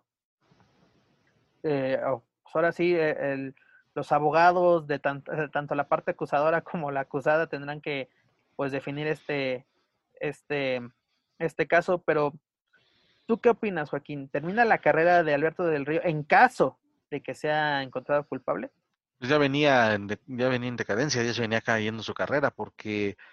Pues, malas decisiones. Sí, aparte de las malas decisiones, pues eh, recordar esa también, bueno, si nos enfocamos a lo deportivo, una penosa exhibición que se eh, metió en, en contra Tito Ortiz en, en la jaula de Combate Américas, pues la verdad ahí también fue bastante, pues bastante criticado, ¿no? Bueno, eh, su proyecto eh de Nación Lucha Libre, que también por esta, esto o estuvo rodeado de polémica, lo que venía como un Ahorita que tocas el tema de Nación, era un buen proyecto, ¿no? Nos lo vendieron como yo vengo, yo vengo. La, tercera potencia de la. sí, sí, sí. No, no, ¿cuál tercera? Ellos decían que iban a ser la número uno, que su, y aparte que sus rivales a vencer no era ni el Consejo Mundial, ni, Lucha Libre AAA, ni siquiera WWE, que sus rivales eran la NFL, la NBA, la Liga MX, cuando los rating los reportamos en lucha central y siempre eran el tercer lugar, nunca, nunca llegaron a, empatar al Consejo Mundial que siempre quedaba en segundo lugar ante, ante AAA. Nunca pues ni siquiera, ni siquiera pues lamentablemente no llenaron su de debut. Su debut, pues, es que bueno, yo creo que el, el error de Alberto el Patrón fue la gente con la cual se rodeó para hacer este proyecto. Se juntó con mucha gente que solo le vio la cara y que gente que no sabía. O sea, fue una pésima fórmula, eh, así con gente que... Quiso hacerlo tan comercial que dejó de lado un poquito lo deportivo y creo que ahí sí lo, fue lo que, lo, o el principio de ese eh, subir de volada a, o ponerte en, en, el mapa y de repente no, no, vaya, no tener buenos cimientos a lo que voy, porque se desplomó, se desplomó, Nación Lucha Libre se desplomó, salió del aire antes del, de lo que supuestamente se tenía el contrato por televisión. Aparte, no se tenía un contrato con televisión, ellos pagaban por salir en imagen. Y si no, que me desmientan, tan fácil. O sea, porque, porque era de que oh, nosotros tenemos, eh, así, con bombo y platillo, nosotros tenemos contrato de televisión, la, la, Imagen, ¿y tú crees que imagen se va a atrever a transmitir algo que no te garantice? tan simple. Eh, pero pues, porque les doy beneficio de la duda porque imagen es unas buenas, ya tiene ya unos añitos, pero este. Pero no, es, eh, la, era... la tercera, la tercera televisora y no, y, no, se ve en todos lados. O sea, ya, ya está a nivel nacional, pero la gente sigue prefiriendo TV Azteca o Televisa. y, Televisa sigue siendo el. Pero era, era bueno, era un proyecto bueno para el que pudieras ah, competir la lucha libre. pero también. Cualquier proyecto nuevo, tengo un colega que siempre dice: cualquier proyecto suma. Y tiene toda la razón pero si no lo haces bien, si no aportas algo, algo que ayude a este hermoso deporte espectáculo, de nada sirve. Y desde el inicio nació en lucha libre, no fue un proyecto bien hecho. A mi papá siempre me ha dicho, lo que empieza mal, termina mal. Sí, y, estuviste en aquella función de, debut de Nación Lucha Libre, Y de hecho, y de, ajá, porque me estaba saliendo apenas en un tweet que subí de relaciones a lucha, que aparte de que no se llenó la sala de armas, que no es un lugar para hacer funciones de lucha libre para, para mi punto de vista. Los perros llenaban, los perros del mar, su primer función fue en la sala de armas y llenaron. También tuvieron sus errores, tuvieron como todo debutante, o sea, porque si leemos en los libros de historia de la lucha libre, la primera función de Salvador Luterot fue un desastre. Ah, claro, es el riesgo, ¿no? Que, como todo emprendedor, el que o sea, fue novedoso, fue exitoso, pero tuvo errores, ¿no? De logística, de quién sale, cómo entra. hoy en día lo leemos como, ah, de aquí, esto es el nacimiento de la lucha libre, pero con Nación, ¿no? La Nación es de que un intento más. ¿Cuántas, cuántas promo quedó como promotora? Porque dicen, no, no, somos una empresa seria, no sé qué, vamos a pagar a los luchadores, bla, bla, bla, bla, bla, bla. Seguros y prestaciones y todo. Al final no le pagaban hasta que saliera la, la lucha al aire. Sí, y a lo que me refería de aquella función de debut, que hasta bronca, lo que yo no había visto, o ya tenía mucho tiempo. Ah, sí, una, una bronca, una bronca entre el público, sí, exactamente. Fue lamentable ese. Yo, yo, yo, estuvimos, yo pues, creo que estábamos súper cerca en esa ocasión, y de, así enfrente de nosotros peleándose, aventándose cerveza, cerveza eh, seguridad quedó. la seguridad es quién sabe dónde chingados está, perdón ah, por la expresión, pero los que terminaron separando fueron los luchadores, hasta MVP y Elia Park se metieron a separar Exactamente, MVP y la Park fueron, así ya cuando vio que se acercaba, así ya me calmo, señor Park, no, no, yo ya no me pasa. Para lo que me refiero, o sea, no puedes decir que vas a ser la tercera potencia, más bien vas a ser la potencia número uno con ese tipo de resultados. Mira, eh, Alberto ya tenía muchos errores, lo de WWE yo lo veía de, muy fantasioso su, su tercer, regreso. sí.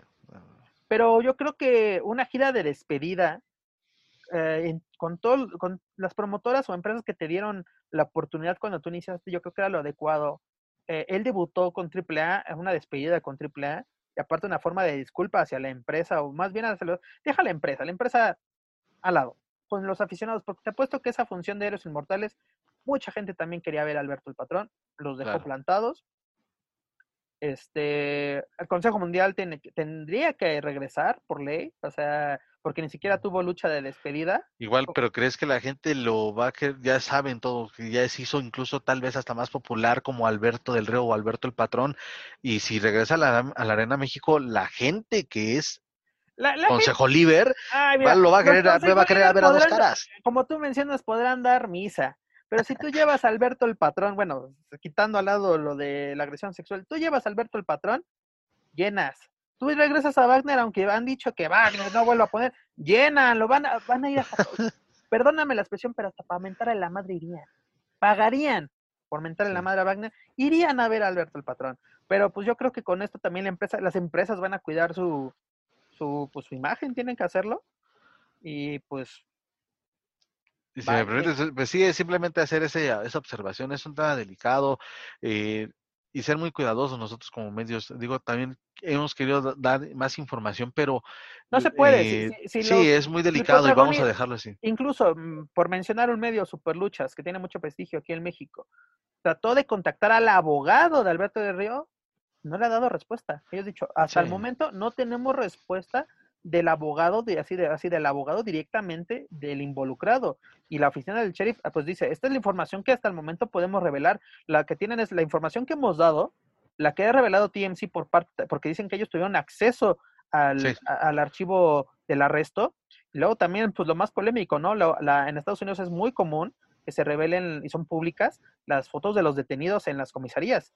Y está la foto y vemos la cara tan, una cara desconocida de Alberto, o sea, como literalmente, perdóname la expresión, tiene cara de un, tiene cara de, de que hizo algo, o sea, de qué Sí, pasó. de- sí, y bueno, ahí es- eso hay muchos que a mí me han crucificado ahí en algunos grupos de Facebook que no, esto no lo conoces y yo sí trabajé con él. Perdón, hacer una comparación, oye, es él, digo, si tú tienes información directamente de él, Pues pues por favor, desmiénteme, desmiente a todos los medios que hemos dado a conocer esta información y hasta de mi parte cuentas con una disculpa y discúlpeme, señor Alberto, pero no, son también de esos incendiarios de las redes sociales que Claro, que claro. eh, mira, en redes sociales se puede decir muchas cosas, pero nosotros como medios de comunicación, sobre todo especializados en este deporte espectáculo, tenemos que tener mucho cuidado con la información que damos tanto de, de este deporte como de los involucrados. En este caso estamos rayando en, en, el, en el espectáculo, o sea, en el showbiz, pero no, o sea, sigue siendo parte importante, queramos o no, Alberto, de este de este deporte espectáculo, pero yo, yo, yo menciono esto, ¿no? Tú dices que pues también, si, si es verdad, pues adiós. Incluso si sale inocente, va a ser muy difícil que retome su carrera como él, él quiera.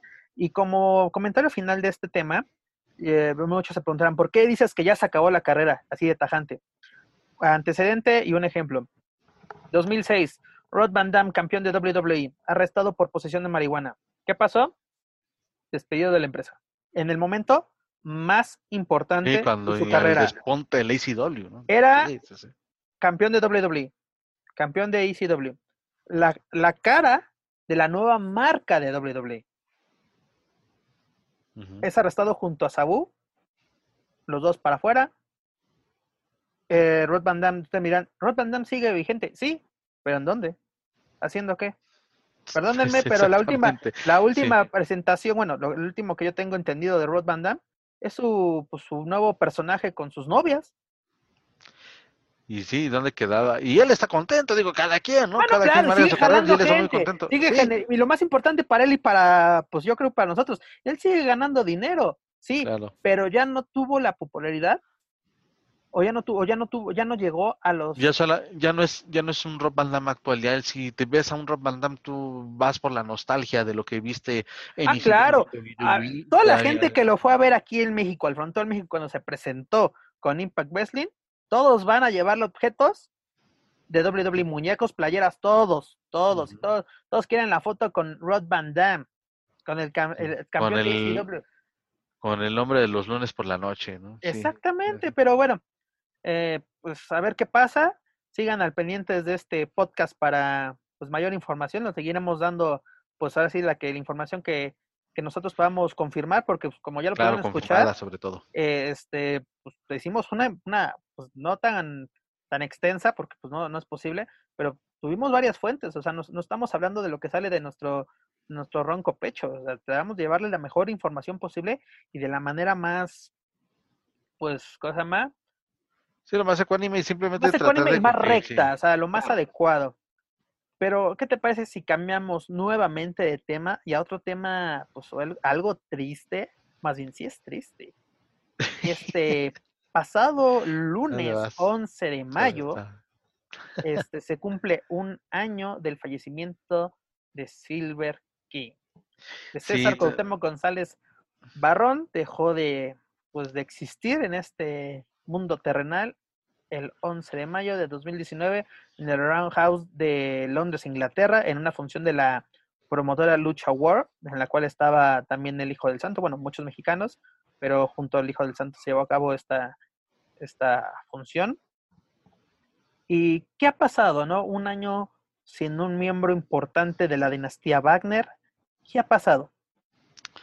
Pues es difícil. Eh, a mí todavía apenas vi el video del momento fatídico para la cara de Silver y sí, no lo puedo creer, todavía me sigo preguntando, pues, qué, qué fue lo que pasó, ¿Por qué, por qué, me sigo preguntando, aunque han tratado de darla, dar una razón, pero no, no la, no, no la justifico, perdón, se escucha muy, tal vez muy este, agresivo el comentario, pero no justifico, no logro entender cómo eh, se pudo cómo hubo esa falta de atención para poder atender a Silver en ese, en esos momentos, en los últimos momentos de su vida ahí en el cuadrilátero de Londres.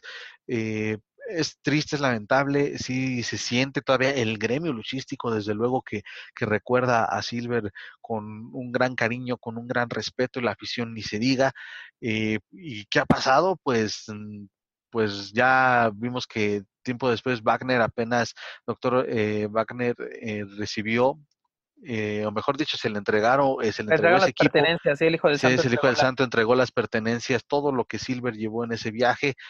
Digamos que por esa parte fue como que ya el, el aquí se cierra, digamos, este ciclo, si así se puede decir, y pues ver de qué manera el heredero de, de, Silver pueda empezar a aparecer en algunas carteleras, que la comparación desde luego va a ser inevitable, pero eh, pues desearle lo mejor, ¿no? Y en cuanto a la dinastía Wagner, pues ahí se sigue manteniendo y desde luego siempre teniendo un gran respeto. Todavía a mí me llamó mucho la atención en la Arena López Mateos, la última función que vi a Silver en la Arena López Mateos, había mucha gente con la máscara de Ramsés, o sea, también fue un, un personaje bastante querido, desde luego, esta participación en cine de, del Gran Silver. Y curiosamente, eh, ese día que falleció tuvo dos funciones, una matiné donde utilizó el personaje de Ramsés, de Ramsés es muy querido, y, ya después en la función donde él falleció, pues, el personaje de Silver King. Y como dato curioso, eh, en la televisión mexicana, bueno, no, no en la televisión mexicana, en los sistemas de cable mexicanos pasaron Nacho Libre este fin de semana en, en, en, la tele y es, dices, ah, qué curioso, para su aniversario pasan la, mm, la película que prácticamente lo catapultó a nivel mundial. ¿no? Eh, Silver King ya tenía un nombre en México, Estados Unidos, Japón y se diga. Él fue el, primer campeón de peso completo junior de All Japan. Eh, más bien, el único mexicano. El único mexicano. Corrijo, el único, hasta el momento el único mexicano en ganar dicho campeonato. Y pues esta película, película perdón, lo, lo catapultó a, a lugares insospechados. En, en, España lo querían mucho por este personaje, en Inglaterra ni se diga, en Estados Unidos todas las promotoras lo querían llevar como... Como, Este, tú mencionabas lo de pues, cómo fue la atención, ¿no? De lo que yo pude saber de cómo fue la atención pues, para salvar la vida de, de Silver King, el problema fue de que la lucha fue pues catalogada, por así decirlo, más bien la función, las funciones de esta, de esta gira como presentaciones culturales, no como eventos deportivos o, deporte espectáculo. Por eso tal vez no se tuvo la, la, lo necesario para eh, en ese momento. Yo creo que en su momento se hizo lo que se pudo. No vamos a buscar, yo no, yo no voy a ah, buscar culpables. Ya pasó un año de esto. Culpar al hijo del santo yo creo que sería lo más estúpido que podemos hacer. Perdónenme la expresión. Pero pues sí se actuó mal, tanto posiblemente Juventud Guerrera, Mano Negra, que era el referee, pero en ese momento los dos no sabían qué estaba pasando.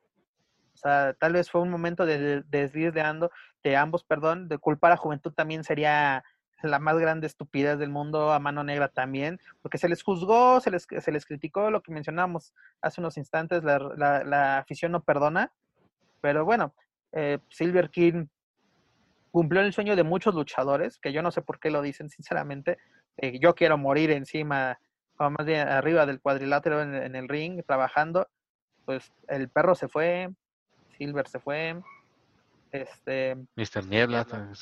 bueno, pero Mr. Niebla se fue en... Sí, por otras situaciones. pero pero eh, eh, este dicho popular entre los luchadores, no, yo quiero morir haciendo lo que más me gusta.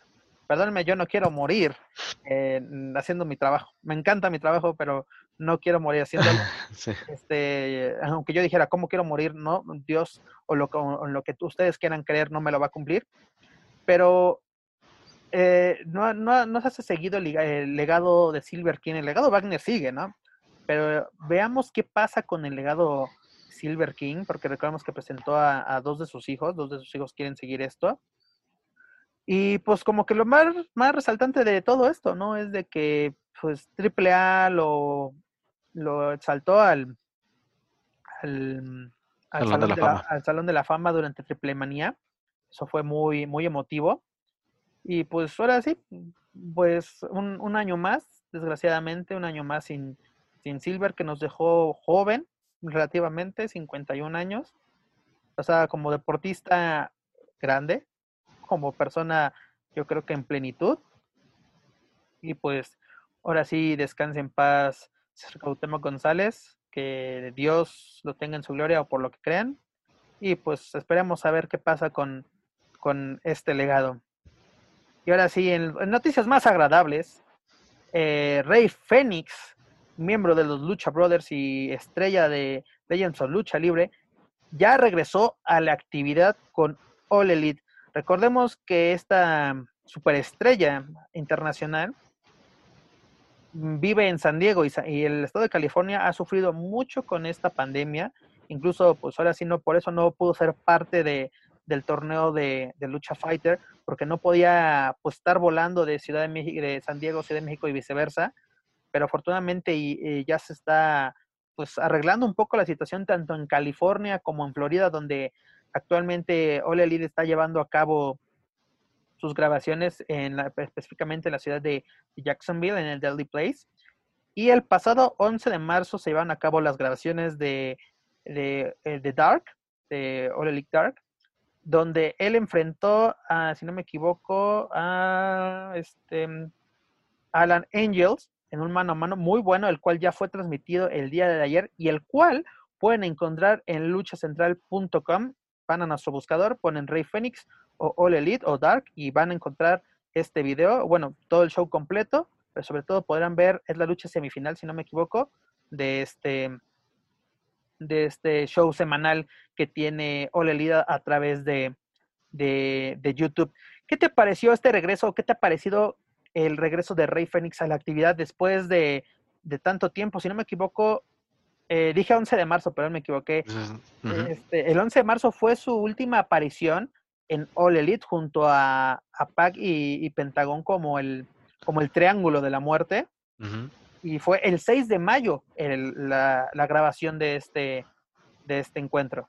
Yo qué bueno que lo mencionas y, y sí retomar ese, pues creo que creo que al público le, le pareció bastante atractivo esa combinación o ese equipo entre los Lucha Brothers y Pac hubiera sido, y creo que en cuanto se pueda eh, retomar todas las actividades normales ahí en, Van a retomar Elite Wrestling, sí, va, y, va a ser de verdad porque fue muy bien recibido. Penta al vivir en Ciudad de México no ha podido viajar a, a los Estados Unidos, sobre todo con All Elite, pero este, este, este equipo promete por lo menos en lo que vemos en el tintero, Va, sí, la calidad la tienen los tres y, y, tienen de verdad, creo que eh, si pueden acoplar los tres en sus estilos, tal vez un poco, pues en un físico un poco más trabajado. Más imponente. Así es, más imponente, pero tiene también, la verdad, una agilidad, un, una destreza, una verdad, eh, admirable. Y bueno, en lo de Phoenix, qué bueno que, que se quedó de nueva cuenta se encuentre ahí en el mapa, de nueva cuenta poniendo o representando a la lucha libre mexicana en esta empresa que pues ahí va poco a poco ya a punto de cumplir el año. Entonces creo que de verdad viene algo o, que, se está convirtiendo ya en un referente de All Elite Wrestling Phoenix y pues ojalá que sea ya de manera más, más eh, Aparte, lo, importante de esto, yo estoy totalmente de acuerdo contigo con lo que estás mencionando, de que ahorita le, e, esta, pues se puede decir, emergencia sanitaria le puede ayudar a, a Fénix para separarse tantito de Penta, ¿no? De que dejemos un poquito descansar a los Lucha Brothers y al Triángulo de la Muerte para que Fénix se pueda, pues ahora sí, demostrar su calidad a nivel individual. Claro. Juntos son dinamita. O sea, Dynamite le queda como amarillo al dedo al, programa cuando aparecen los, los Lucha Brothers, pero estas, estas oportunidades ahora sí en mano a mano que podría tener en estos días a Phoenix son muy bien aprovechadas. Y aparte, una gran noticia que se acaba de revelar este, este miércoles, este día que está, estamos grabando este podcast de Lucha Central Weekly en español. Eh, All Elite eh, anuncia que Penta, Penta, perdón, que Phoenix va a ser parte de la Casino Leather Match en el pay-per-view próximo de Double or Nothing, que va a ser, si no me equivoco, el 23 de, de mayo. De mayo, así es, ya está, ya está cerca y, y la verdad están armando muy, muy atractiva esta lucha, ¿eh? La verdad hay mucho. Y aparte lo importante, es un jugoso premio, ahora sí, eh, en Las Vegas, bueno, no, no, estoy seguro si se va a llevar a cabo en Las Vegas este, este pay-per-view, será puerta cerrada obviamente, pero el ganador de dicho encuentro ganará una oportunidad titular por el campeonato mundial de Elite, que hoy en día está en poder, poder perdón, de John Moxley. Sí, sí, insisto, la verdad cuando empezó que poco a poco están dando a conocer a los participantes de esta contienda, de verdad, pues hay mucho, muchos nombres, o hay nombres, creo que todos son o podrían ser dignos retadores, porque la verdad son bastante, bastante buenos los, los participantes que están ahí, y ojalá, ¿no? En una de esas que, que imagínate, una lucha entre John Moxley y Phoenix, yo creo que sería una muy buena prueba para el mexicano. Ojalá que primero logre eh, el, el, el, pase. La lucha de escalera, claro. Pero sería impresionante, te digo, e, estas, estas son las oportunidades que debe aprovechar Fénix en el plano individual, en el, en el single match. Y pues si se logra dar, que en lo personal yo creo que a muchos nos, gusta, nos agradaría, sobre todo mexicanos y latinos, eh, ver a un compatriota, a un paisano, mm, pues brillar en Estados Unidos. Imagínate, ya soñar, ¿no? Con un Fénix campeón mundial de All Elite, ¿no? Campeón en AAA, campeón de, de mm, All Elite.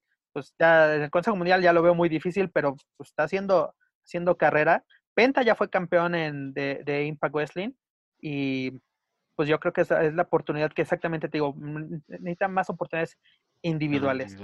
Sí, y no a desentonar, ¿eh? te aseguro que no va a desentonar, te aseguro que ir va a regalar uno, uno que otro momento de alarido, a pesar de que va sí, a ser sí. a puerta cerrada. Yo creo que un, un, momento que vamos a recordar de esa lucha se va a estar involucrado, involucrado el buen Rey Fénix, superestrella de Legends of Lucha Libre. Si quieren saber más información sobre todo lo que sucede con los Lucha Brothers y All Elite Wrestling, no, se, no olviden visitar luchacentral.com, ya saben, nuestro buscador ponen All Elite, Rey Fénix, Pentagon Junior, Penta Cero Miedo, Lucha Brothers, y ahí encontrarán toda la información.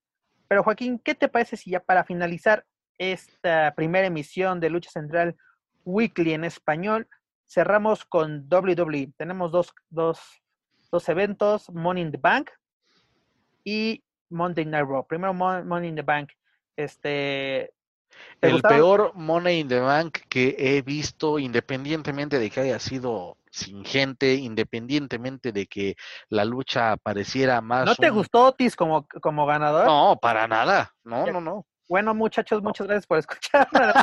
no, fíjate que a mí me gustó, me gustó. No. Por Dios. Bueno. Queremos, ¿sabes qué dijimos de WWE? Lo estábamos quejando en el piloto de este podcast nos estamos quejando de que, ay, ¿cómo? Eh, porque ya lo estaba ganando este AJ Styles o King Corbin. Sí. Y Otis, o sea, no, no, no, lo consideramos en ningún momento. Incluso dijimos, Rey Misterio va a hacer algo. Rey Misterio vol voló literalmente por los aires.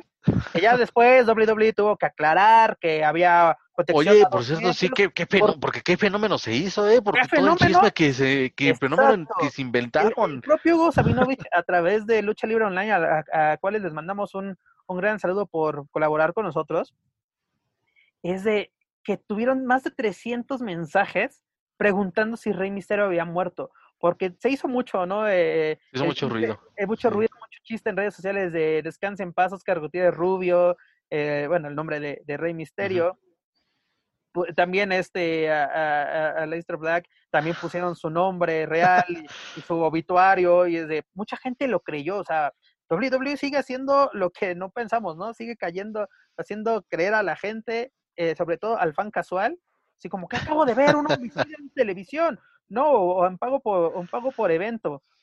Este es, es impresionante lo que causó este, este pay-per-view Tal, tal, vez no fue el mejor. Yo, sinceramente, las luchas que vimos en el Performance Center, que fueron las en vivo, fueron luchas de cualquier Monday Night Raw, cualquier SmackDown, incluso si existiera todavía Velocity, yo creo que tenía mejor.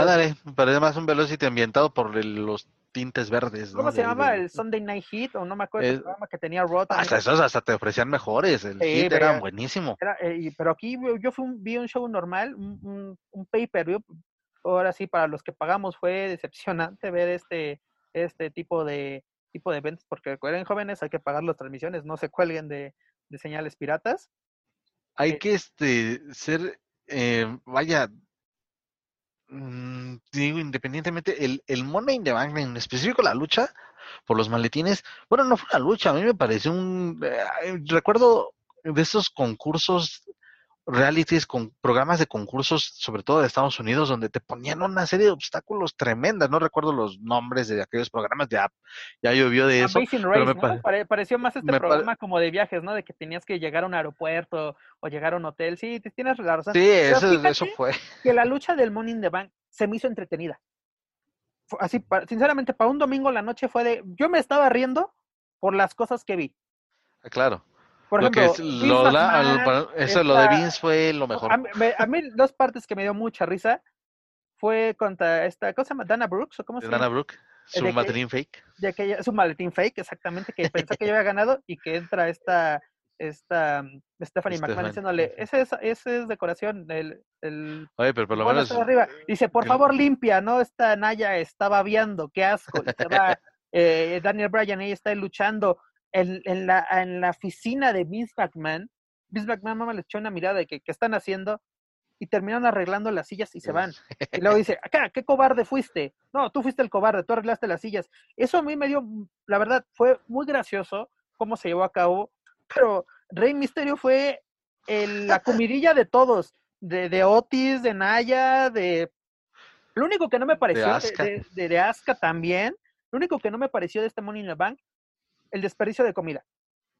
Ah, claro. es Esa brutal, lucha de oye. comida, porque mira, estamos en una situación muy delicada a nivel mundial. Hay gente que ha perdido su trabajo, hay gente que la verdad no tiene que comer. No puedes mostrar eso, por favor. Ahí, bueno, díganme espantado, purista, lo como quieran, pero eso fue el, el único que digo, no está bien. No, porque recordemos que hay niños viendo esto y a decir, ah, tienden a imitar, ¿no? Imitar Ajá, lo que ven. exactamente, está bien. No estoy diciendo, tú, no eduques a tus hijos viendo lucha libre, ¿no? Ese es un error garrafal. Pero la- los niños ven lo que ven en la televisión y quieras o no, ahorita la situación está muy difícil para todos, todos, todos, todos. Bueno, no creo que para la misma McMahon, ¿verdad? Bueno, sí, porque hasta despidió. Sí, pues, está picada, han perdido mucho dinero. Sí, pues, Y, sí. y lo seguirán perdiendo porque yo, con lo que vi, y a lo mejor voy a sonar muy extremista, pero con lo que vi el domingo es para decir, ¿saben qué? Nos vamos a tomar unas dos o tres semanas sin actividad, porque de verdad fue, fue vergonzoso para ver en general. Incluso yo me atrevo a decir que el Monday Night fue mejor que Money, Sí. Money in the Bank. O sea, a mí me entretuvo, no, o sea, no voy a decir, ah, estuvo Buenísimo. Pe- perdónenme la expresión, estuvo poca madre, pero no, o sea, me entretuvo a secas. Eh, los ganadores, por lo menos femenil, me gustó esta Aska Sí. y Otis, a mí me gustó, perdóname, compadre, pero a mí, eh, eh, yo, eh, esa, esa historia del Sí, underdog que está saliendo adelante, ya tiene a la chica, ya tiene el maletín, vamos por el campeonato, vamos a concretar Ay, historia. No, manches, imagínate, no, Otis campeón de la W, no, De- campeón Deja, universal. no, deja emocionar no al. Pep Carrera de 10 años y quiere ver a Otis campeón, déjalo. Es que no sé, eh, bueno, ha sido también un fenómeno de popularidad, pero creo que no, a mí no me... eh, me pareció gracioso en aquel momento y hasta dije, ah, pobre que vato, no me identifico con él por lo que le pasó gente- con Mandy el gente- 14 de febrero. Yo creo que todos nos hemos identificado con, con Otis y con lo que le ha pasado con Mandy. Yo creo que muchos, mano, y me incluyo. Pero, por ejemplo, los quejamos de que siempre lo mismo. Ah, AJ Styles no, Ah, sí. Rey Misterio no, Baron Corbin no. Este, Pero ahí estaba Aleister Black. pues sí, pero también lo mataron, Eh, entre comillas, ahora para los que me están escuchando. Este, eh, yo creo que es algo interesante a ver cómo lo maneja eh, WWE. Incluso se dice que Otis quisiera con, con su compañero ir por los campeonatos de parejas, o sea, el maletín en conjunto, que podría ser bueno, no sé, o sea, hay que ver cómo lo manejan, pero cambiando un poco, o más bien ligando a Money in the Bank con, con Monday Night Raw, es- el, el show inicia con algo que también se había rumorado e- ese mismo lunes en, en la tarde, de que se iba a dar un anuncio importante por parte de, de de Becky Lynch. De Becky Lynch, perdón, de, de Becky Lynch. Eh, y fue que, pues, deja el campeonato para entregárselo a Asuka, que se cambió la modalidad de que ya no es, ya no es una lucha de contrato. La ganadora femenil ganaba el campeonato, ¿por qué? Porque Becky Lynch eh, pues, está embarazada. Felicidades a los padres, que Becky Lynch y Shot Rolling, que ahorita vamos con eso, muy importante. Y este, pues Asuka nuevamente campeona femenil, a ver cómo lo manejan. Eh, pues ahora sí, Becky Lynch mm, se abre a dar un paso al costado, pues por así, para irse a un nuevo reto, que es la, maternidad. Pero también, ¿no? O sea, los problemas en el paraíso entre la tercia de Austin Terry, Andrade y, y Garza, ¿no? Que esta Selina Vega va a tener que lidiar con eso. Si ya los van a separar, que los separen, señores. O sea, yo, esto fue la traición por parte de Garza. Garza está muy activo en redes sociales atacando a Theory. Eh, en, las propias luchas, cuando le gana a este Akira Tozawa, así yo lo hago mejor. No, yo, pensé que esta, esta tercia podía tener futuro, no lo va a tener.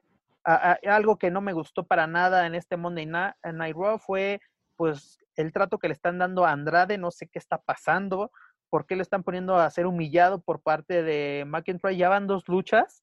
Una fue una primera así campeón contra campeón, esas luchas son muy interesantes.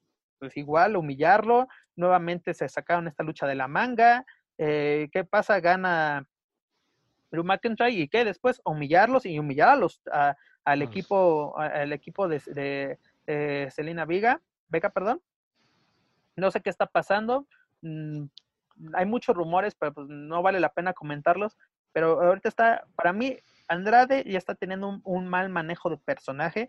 Yo creo que podías poner a, sinceramente, ya Seth Rollins ya fue derrotado, necesita un nuevo oponente, este, Drew McIntyre, y este podía ser Andrade. ¿Por qué lo digo? Andrade fue quien despojó del título de NXT a, Drew. McIntyre. Y eso fue lo que catapultó a Andrade en NXT. Y, y, eso fue el paso para que Drew regresar al roster principal.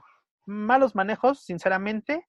Eh, luego también Carrillo, no sé por qué lo ponen contra Bobby Lashley en una lucha de descalificación. No entendí el, el por qué.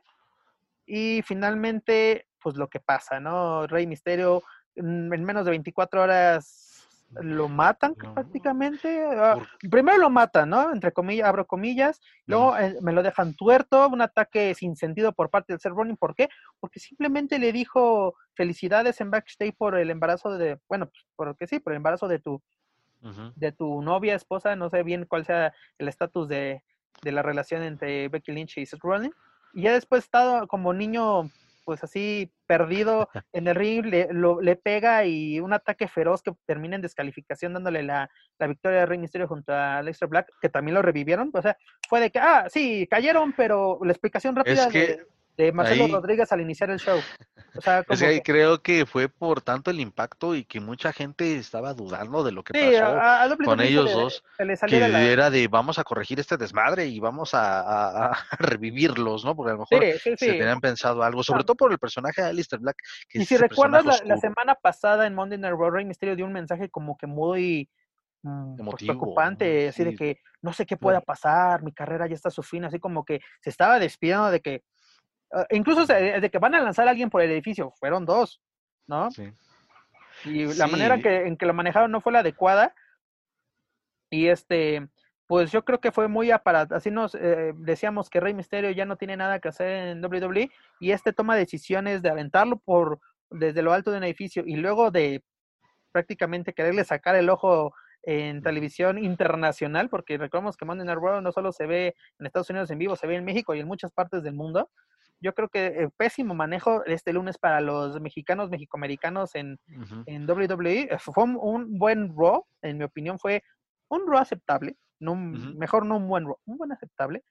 Pero pésimo manejo, o sea, ok, ganó Garza, pero estás poniéndolo a pelear con su.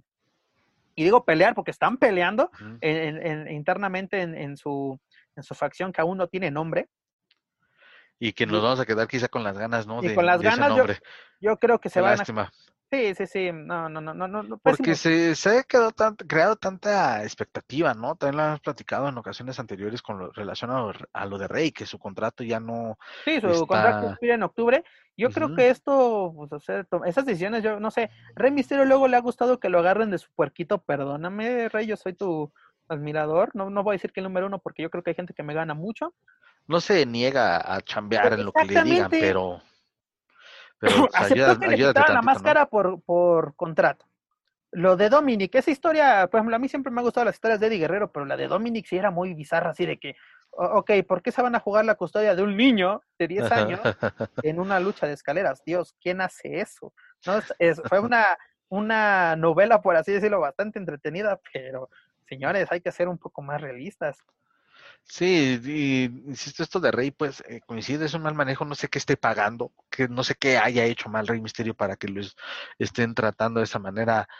pero siempre, o sea, la forma, te lo pongo desde que ganó el, el, su primer campeonato mundial pesado, ¿cómo lo pierde con Booker T? Traición por Chavo Guerrero, este, un, un, un reinado que yo creo que en ese entonces Booker T no necesitaba que le dieran ese empuje. Bueno, sí, era, era como que nunca te diera, así, eh, nunca ha sido campeón. Y aparte porque el personaje del Rey Booker siempre fue bastante bueno y creo que no necesitaba. pero con esa rivalidad con Misterio no fue bueno. El King Booker, a mí me gustaba, siempre me ha gustado Booker, sí, pero ahí no me gustó. No, no, así, fue, era de que soy el malo porque soy el malo.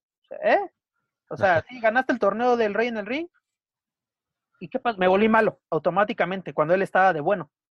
¿no? O sea, no, no, no entendí cómo lo llevan a cabo. Eh, el manejo no está siendo bueno, no sé qué está pasando en WWE. Eh, lo que quieran, por, lo menos en este caso también se nos olvidó mencionar, este Lince Dorado y Cal Metallic fueron parte de, de, una lucha por el campeonato de el Money Y ahí creo que sí les, por lo que vi y pero es curioso, ¿no? Eh, en Raw están haciendo un despapalle con los mexicanos o los latinos y las pocas oportunidades o las pocas que le están dando pues así participaciones a Lince y a Grand Metallic están siendo buenas. Ya le, habían ganado en, en, SmackDown a Demicia, a John Morrison. Son buenos, desde luego la calidad de, este, de este, par de enmascarados es, buen, es Están aprovechando la oportunidad que les dan, son buenísimos y lo están demostrando, como se diría coloquialmente, partido a partido, así si fuéramos de fútbol, lucha a lucha, lo están llevando muy, muy bien, pero Ajá, porque ya es tiempo, de, porque ya ha sido muy paciente y ya es el tiempo de Metallic en SmackDown, tal vez con el campeonato de parejas, pero ya el tiempo de Gran Metallic se está acercando y yo creo que ahí sí está muy bien. O sea, como que... No, creo yo que ha sabido ser paciente. Es paciente, pero yo digo que se está agotando en el... Él se le va a agotar la paciencia. O sea, porque dices, ok... Oye, pero ya cuánto tiempo lleva, lleva que cuánto tiempo lleva en la empresa y ya ha aguantar. Años, si no me equivoco, ¿no? Ya se aguantar y ahí está el caso de Garza, que bueno, el de Garza ha sido, la verdad, bueno, personaje ha sido bien aceptado y en menos tiempo ya... Es que también sabes cuál ha sido el error de, de Grand Metallic, también el inglés. El inglés así le ha faltado. Este, Lince está perfectamente, él es puertorriqueño, él lo habla perfectamente el inglés, pero él también poco a poco está llevando, sí, habla inglés poquito, o sea, frases cortas, así, pero es lo que necesita. él tiene que demostrar en el ring y esforzarse por fuera, a seguir aprendiendo, como lo hizo Andrade. Andrade tuvo la fortuna de tener a, a Celina a su lado. También no, no, no voy a decir que es el gran eh, orador en inglés, pero poco a poco se puede comunicar con, con, con sus rivales y directivos. No, no por nada es novia de Charlotte Flair. O sea, no creo, quién sabe. Bueno, quién sabe, sí, tiene razón, tiene razón. Eso es otro, otro, otro mole. Sí, lo de Andrade, incluso lo de Andrade es Mm, triste porque siento yo que lo están poco a poco apagando hacia abajo, ajá, apagándolo, a pesar de que es campeón, el campeonato ya pareciera que nada más es de adorno. Tal vez le hace falta un buen retador. Por sí, lo, lo, ganó muy bien contra Rey Mysterio en el Madison Square Garden, haciendo historia, ha sido un mexicano coronándose en el Madison Square Garden, pero pues las defensas que ha tenido no han sido espectaculares. La última fue por knockout técnico, pero pues esperemos que, que mejore la situación. Y toda la... Adelante. Sí, no, sí, que es controlar a lo de Garza, ¿no? Que Garza va para arriba y ya igual se especulaba, no vamos a tener Que se equilibre la balanza, ¿no? Para los mexicanos, que todos suban y que ojalá no bajen. Pero, señores, llegamos al fin de esta primera emisión de Lucha Central Weekly en español. Todo lo relacionado con WWE lo podrán encontrar en nuestra página luchacentral.com. Ya saben, vayan a nuestro buscador, pongan WWE, Monday Night Raw, Rey Misterio, por así individualmente Andrade, lo que ustedes quieran. Ahí van a poder encontrar información más reciente sobre estas superestrellas mexicanas y latinas en la empresa McMahon. Joaquín Valencia, muchas, muchas gracias por ser parte de esta primera emisión. Espero tenerte en, más emisiones. Esperemos que en la siguiente semana estés aquí. Esperemos que que Mónica Ochoa, corresponsal en Ciudad de México, se nos una, problemas técnicos con su servidor de internet, y también nuestro redactor en español, este Miguel Peña, el héroe del sitio, también se nos puede unir. Señores, muchas, muchas gracias. También los invito a que visiten luchacentral.com para que visiten nuestra tienda, donde este mes de mayo es temática. Bueno, todos los meses van a ser temáticos, pero este mes es dedicado a Penta, el Cero Miedo, Pentagón Junior tenemos mercancía exclusiva y de edición limitada, la cual, señores, vayan, ya se están agotando, porque las máscaras de Penta, vaya que volaron en menos de 48 horas, pero tenemos también el cómic de Luchaverse, tenemos toda la mercancía relacionada con Penta, tenemos calcetines, camisas de fútbol, playeras exclusivas, por favor visiten esta nueva tienda que tenemos en luchacentral.com. No se, no se olviden de seguirnos a través de todas nuestras redes sociales. Nos pueden encontrar en Facebook, en, en Twitter e Instagram. Eh, como lucha central. Y pues yo, yo soy su anfitrión, Pep Carrera. Joaquín, comentario final, ¿con dónde te pueden encontrar? Sí, eh, bueno, eh, como Joaco Valencia, en todas mis redes sociales, Joaco-Valencia, Twitter, Instagram, Facebook. Si gustan también ahí acompañarnos en contacto informativo, también son bienvenidos. Un agradecimiento a toda la gente de Lucha Central. Gracias a ti, Pep, por esta invitación y desde luego cuando gusten, aquí vamos a estar para hablar de, lucha libre. y pues también sí he recomendado la, la, la tienda. Y de hecho, este, iba a, preguntar si tenían ahí una gorrita que tengo ahí de, de, de, Penta que quiero renovar. Y ahí me estaré dando una vuelta. Y los invito a todos vuelta para a seguir que encuentres Toda la, para que puedas ver toda la mercancía exclusiva y de edición limitada que tenemos de Penta. Y aparte, no se olviden de adquirir la mercancía oficial de Lucha Central. Tenemos gorras y playeras. No se olviden de visitarla. Muchas, muchas gracias. Esperemos que esta sea la primera de muchas emisiones y que sean de su agrado y háganos llegar sus comentarios a través de las redes sociales. Nuevamente me despido, yo soy Pep Carrera, nos escuchamos y nos vemos hasta la próxima.